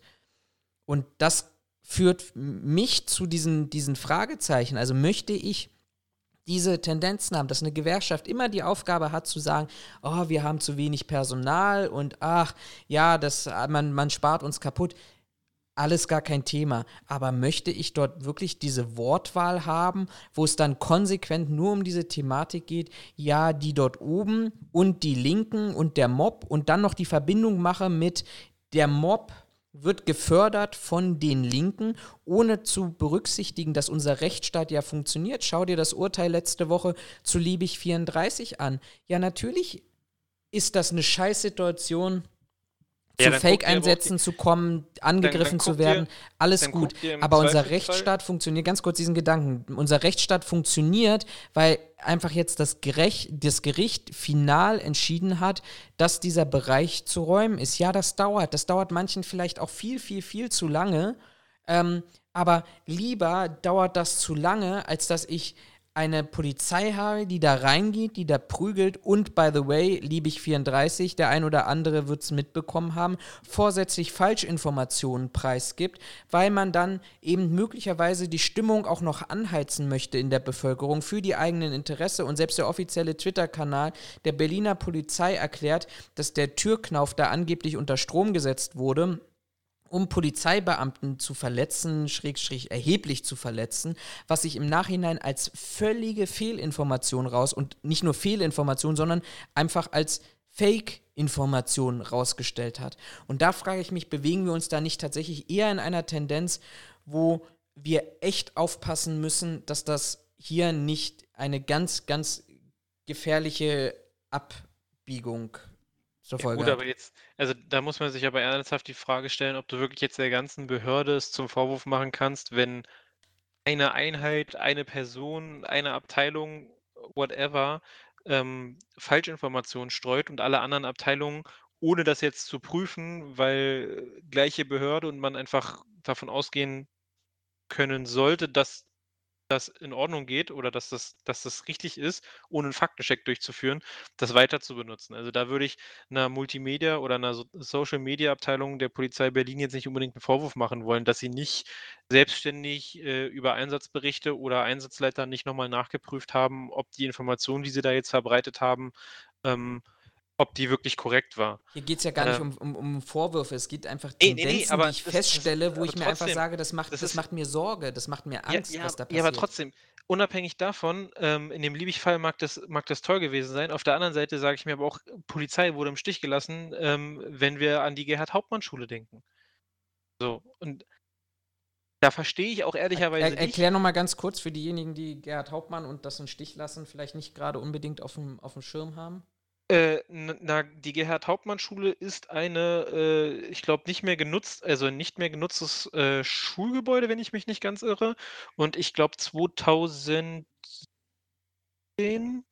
nee, muss noch davor gewesen, müsste noch 2016, 2015, 2016 Ich gewesen sein. Ähm, die steht auch in, in Neukölln für diejenigen, die- denen es was sagt. Ähm, da hatten sich, ich glaube, Flüchtlinge hatten sich da eingenistet. Und da war von seitens Senat gesagt worden, dass sie diese, dass sie diese Schule räumen müssen oder dass diese Schule geräumt werden muss. Da hatten sich diese Leute gegen gewehrt und wollten diese Schule partout nicht verlassen. Was jetzt natürlich in der, äh, in der Rechtsfolge bedeutet, es handelt sich um einen Hausfriedensbruch. Ein Hausfriedensbruch kann entsprechend, ich sag mal, beseitigt werden. Dementsprechend war die Polizei vor Ort ähm, und die Polizei war, ähm, wäre auch befähigt gewesen, diese Leute relativ schnell ähm, aus der Schule rauszuholen. Mit der notwendigen körperlichen Gewalt in Form von Anfassen, äh, vielleicht auch äh, den, den Einsatzstock ähm, nutzen, um einen gewissen Druck auf die Leute auszuüben, um das mal so politisch auszudrücken. Ähm, und was da passiert ist, ist, dass gesagt wurde, die Schule wird geräumt, die Polizei stand davor, ähm, ist schon die ganze Zeit von sämtlichen Anwohnern und äh, irgendwelchen Sympathisanten von denen, die da das Gebäude besetzt haben, bespuckt, gehasst und äh, beleidigt worden. Und dann ist die Politik plötzlich zurückgerudert, hat gesagt, ach nee, jetzt doch nicht. Und dann haben wir die Polizei abgestellt, damit sie, weiß ich nicht, ich glaube, es war, ging über mehrere Wochen, ich glaube drei, vier, fünf Wochen, hat die Polizei dann auf die Schule aufgepasst, äh, wo ich mir auch die Frage stelle, was soll die Scheiße? Also, das, das war ein klar. In Aber wer soll denn dann sonst entscheiden, was da passiert? Also, da bin ich, da bin ich, ähm, müssen Ja, wir aber du ein kannst bisschen doch, auf die Zeit gucken. doch, ja, aber du kannst doch in so einem Fall nicht erwarten, dass von der Polizei irgendwas noch, also dass die Polizei irgendwer noch ernst nimmt, was wir immer weniger die Feststellung haben, dass die Polizei quasi verarscht wird oder nicht mehr ernst genommen wird. Wenn du solche Sachen bringst, da wird dir die Autorität von deinem obersten Dienstherrn oder von denen da oben geklaut, wie auch immer du das nennen willst. Und am Ende stehst du wie ein Vollidiot da. Da brauchst du dich auch nicht wundern, wenn du dann plötzlich Polizisten hast, die sagen, ey Leute, ich habe auf die Scheiße einfach keinen Bock mehr. Äh, und es dann durchaus passiert, dass sie in ihrem Frust äh, bei irgendwem einfach mal zu doll auf die 12 hauen. Das ist nicht richtig, da gebe ich dir auch vollkommen recht. Und so ist es auch nicht gemeint. Aber da brauche ich mich nicht wundern, wenn ich mir diese Probleme alle Haus mache. Und da hilft mir dann auch nicht eine Gewerkschaft, die sich hinstellt und sagt, der böse, blöde, blöde Mob. Ja, aber das Problem krankt doch wohl ganz anders. Wenn ich keinen Rückhalt habe, dann habe ich irgendwann keinen Bock mehr, dann fängt an, meine Arbeit zu schleifen, ja, und dann habe ich genau das Problem, vor dem wir stehen. Also, ja, aber da wird der, der, der, Job meines Erachtens auch viel zu stark emotionalisiert. Das ist, das ist meine Keine Meinung. Frage, am Ende des, ja, aber am Ende des Tages, du ganz ehrlich, ich bin als Polizei, deshalb heißt, heißt sie auch Exekutive, ausführendes Organ. Natürlich, bei, jeder, bei jedem persönlichen Verständnis ist das scheiße, das, was du da gerade beschreibst. Aber am Ende bin ich deshalb nicht Bestimmer, sondern ich bin genau deshalb ausführendes Organ, weil ich einfach tue das, was mir gesagt wird. Und wenn es heute heißt, stell dich davor und morgen heißt es, stell dich nicht davor, sorry, das ist, das ist meine Funktion im Rechtsstaatssystem. Dass das, dass das persönlich und menschlich und vielleicht auch in Sicht von Mitarbeiter-Beamtenführung scheiße ist. Absolut ja, vollstes Verständnis, aber, den, aber in der Aufgabe, das ist einfach meine Aufgabe das zu Ja, aber du kannst doch, ja, das, das mag ja sein, dass das deine Aufgabe ist als Exekutive, aber es ist doch, aber es kann doch nicht sein, dass solch ein, ein eigentliches gesellschaftliches Problem, das ja da der Fall war, nämlich es ging eigentlich darum, um Flüchtlinge, die nicht aus dem Haus wollten und die Polizei eigentlich den Auftrag hätte, die da rauszuholen und die Gesellschaft gesagt hätte, das finden wir aber total scheiße. So, das ist ein gesellschaftliches Problem. Und da finde ich es nicht in Ordnung, wenn sowas auf den, auf den Rücken von Polizisten, von Feuerwehrleuten, von wem auch immer ausgetragen wird. Und Feuerwehr ist da ein ähnliches Beispiel. Die, Poli die Feuerwehr ist genauso wie die Polizei in Berlin kaputt gespart worden. Jetzt stellt sich die Feuerwehr hin sagt so, ey Leute, wir können die Löschfahrzeuge nicht mehr besetzen. Äh, geht dafür auf die Straße. Die Leute sagen sich so, stimmt, die müssen wir unterstützen und die Politik sagt, jo, wir machen was dafür und äh, ich habe es nicht nachvollzogen, aber ich wette mit dir, wenn wir bei mir um die Ecke die Feuerwehr fragen gehen, ob sich was geändert hat, werden die uns äh, lächelnd angucken und fragen, ob wir sonst noch irgendwelche Fragen haben. So, das ist doch ein Problem. Also, das wird doch ständig auf dem Rücken von den falschen Leuten ausgetragen. Und das ist, da krankt doch das System. Und da jetzt irgendjemandem Vorwurf machen zu wollen oder irgendjemandem Vorwurf machen zu machen, der quasi an operativster Stelle arbeitet. Das ist genauso im Sicherheitsgewerbe. Wenn der Sicherheitsmitarbeiter in irgendeiner Form Scheiße baut, dann würde ich zu, je nach Fall, würde ich dem nicht mal unbedingt die Schuld daran geben, sondern im Zweifelsfall hat die, hat die Führungskraft dahinter Scheiße gebaut, weil sie entweder nicht erkannt hat, dass das ein absoluter Vollidiot ist oder sie falsche Anweisungen gegeben hat. Dass der Typ trotzdem ein absolutes Arschloch ist, weil er vielleicht auch noch ein Nazi ist oder was auch immer, sei jetzt mal dahingestellt. Aber das hätte die Führungskraft spätestens, wenn er aufgetaucht ist zum Dienst, erkennen müssen, dass der für den Dienst nicht geeignet ist und hätte dann den Arsch in der Hose haben müssen, zu sagen: Kollege, schön, dass du da warst, fahr mal wieder nach Hause. Ich habe doch jemand anders, den ich dafür einsetze, weil mit dir passt das, glaube ich, nicht. Und sich da jetzt jedes Mal darüber aufzuregen, dass die Polizei die Bösen sind oder so, bin diese Diskussion leid. Davon abgesehen, ähm, ja klar, die sollen das objektiv betrachten, was aber irgendwie alle zu vergessen scheinen, ein Polizist ist am Ende des Tages immer noch ein Mensch.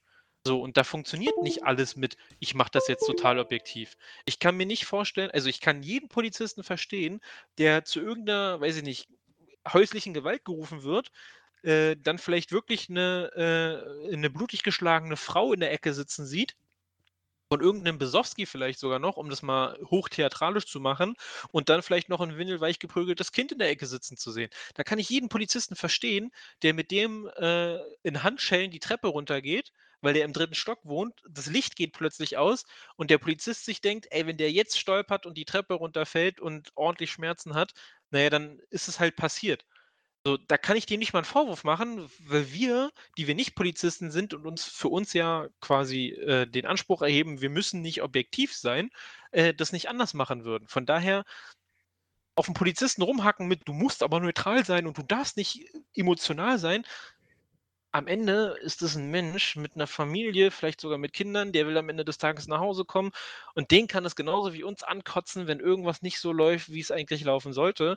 Von daher, das ist eine unglaublich schwierige Diskussion. Also wir sind, auf vielen Ebenen. Ja, ich bin, bin ich ja voll bei dir und wir sind, wir sind ja ein bisschen abgerückt von, von der Wortwahl, die ich finde, die eine Gewerkschaft, die dann immer noch in einer, anderen Position ist, als wie du richtig beschreibst, gerade ein, eines Polizeibeamten, ähm, hin zu, zu dem Polizeibeamten, sein Denken und sein Handeln und sein Tun.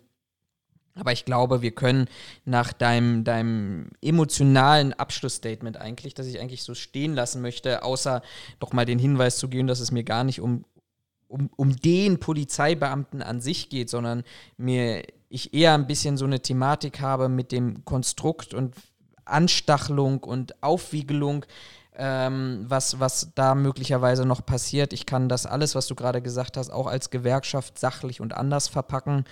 Ähm, dann, dann da, da gebe ich dir auch recht. Also, dass die Gewerkschaft da keinen guten Job macht, indem sie die Situation noch anheizt. Das hast du, ich glaube, in Amerika hast du das, hast ja Trump, bestes Beispiel.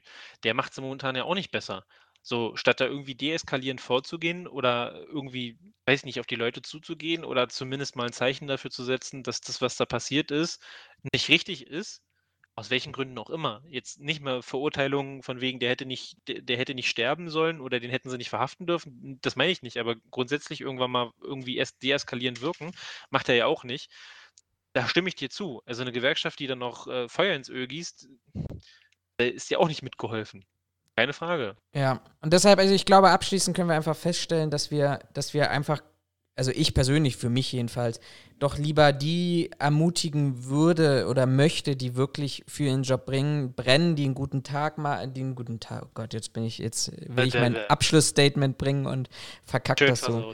Äh, nein, dass ich, dass ich wirklich Hochachtung vor, vor denjenigen habe, die einen ausgezeichneten Job machen, die wirklich für, für, für die Sache brennen, die tagtäglich da wirklich ihr, ihr Leben riskieren. Ich hätte jetzt schon wieder ein Beispiel dafür gehabt, wo es sinnvoll gewesen wäre, eine objektive Ermittlungsbehörde zu haben, aber nee, lass uns an dieser Stelle einfach, einfach nochmal beenden. Ähm, es gibt viele gute Polizisten und die müssten eigentlich viel stärker motiviert werden, in den Vordergrund zu treten, Missstände anzusprechen, um dann letztendlich auch das, was sie wirklich gut machen, den Job, den sie gut machen, wieder ein bisschen glaube ich, aus dieser Diskussionsecke herausziehen und für, für Bürgernähe. Da gebe ich dir recht, dass man sich totgespart hat. Wir haben es ja selber erlebt.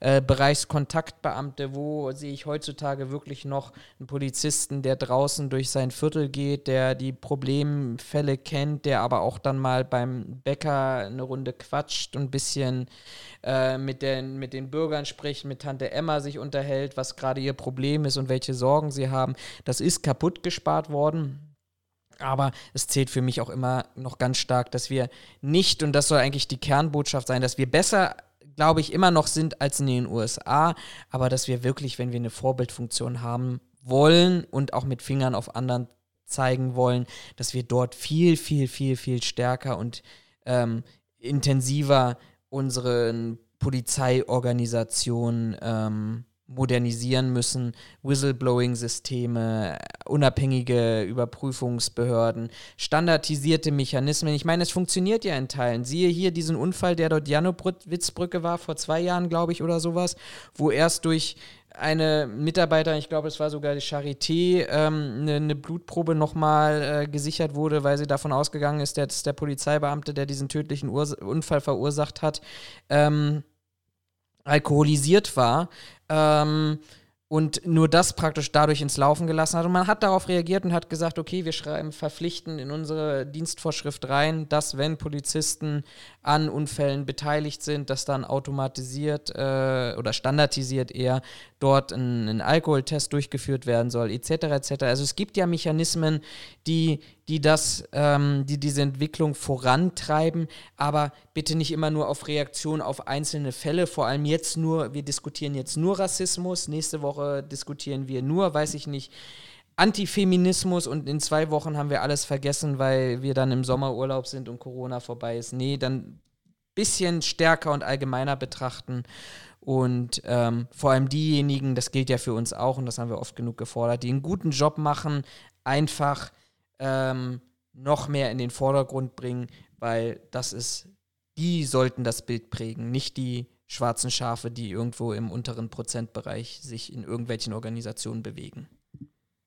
Ja, im Endeffekt die Guten fördern und die schwarzen Schafe, äh, ich sag mal, ja, ja, also melden oder also nicht an den Pranger stellen, ne? Nicht, die nicht standrechtlich erschießen, aber dass man halt publik macht, dass die sich nicht richtig benehmen. Das ist halt, sollte so der Grundsatz sein. Geht ja für dich, für mich, alle. Heißt natürlich auch nicht, dass Leute, die zu Unrecht behandelt werden, aus welchem Grund auch immer, ähm, das nicht, nicht sagen sollen. Ne? Also wenn, wenn da ein Polizist ist, der, der, ich sag mal, seinen Job nicht richtig macht, warum auch immer, ähm, dann muss das natürlich auch gezeigt und auch gesagt werden. Keine Frage. Ähm, man sollte es halt nur nicht, wie wir festgestellt haben, pauschalisieren, über den Kamm scheren.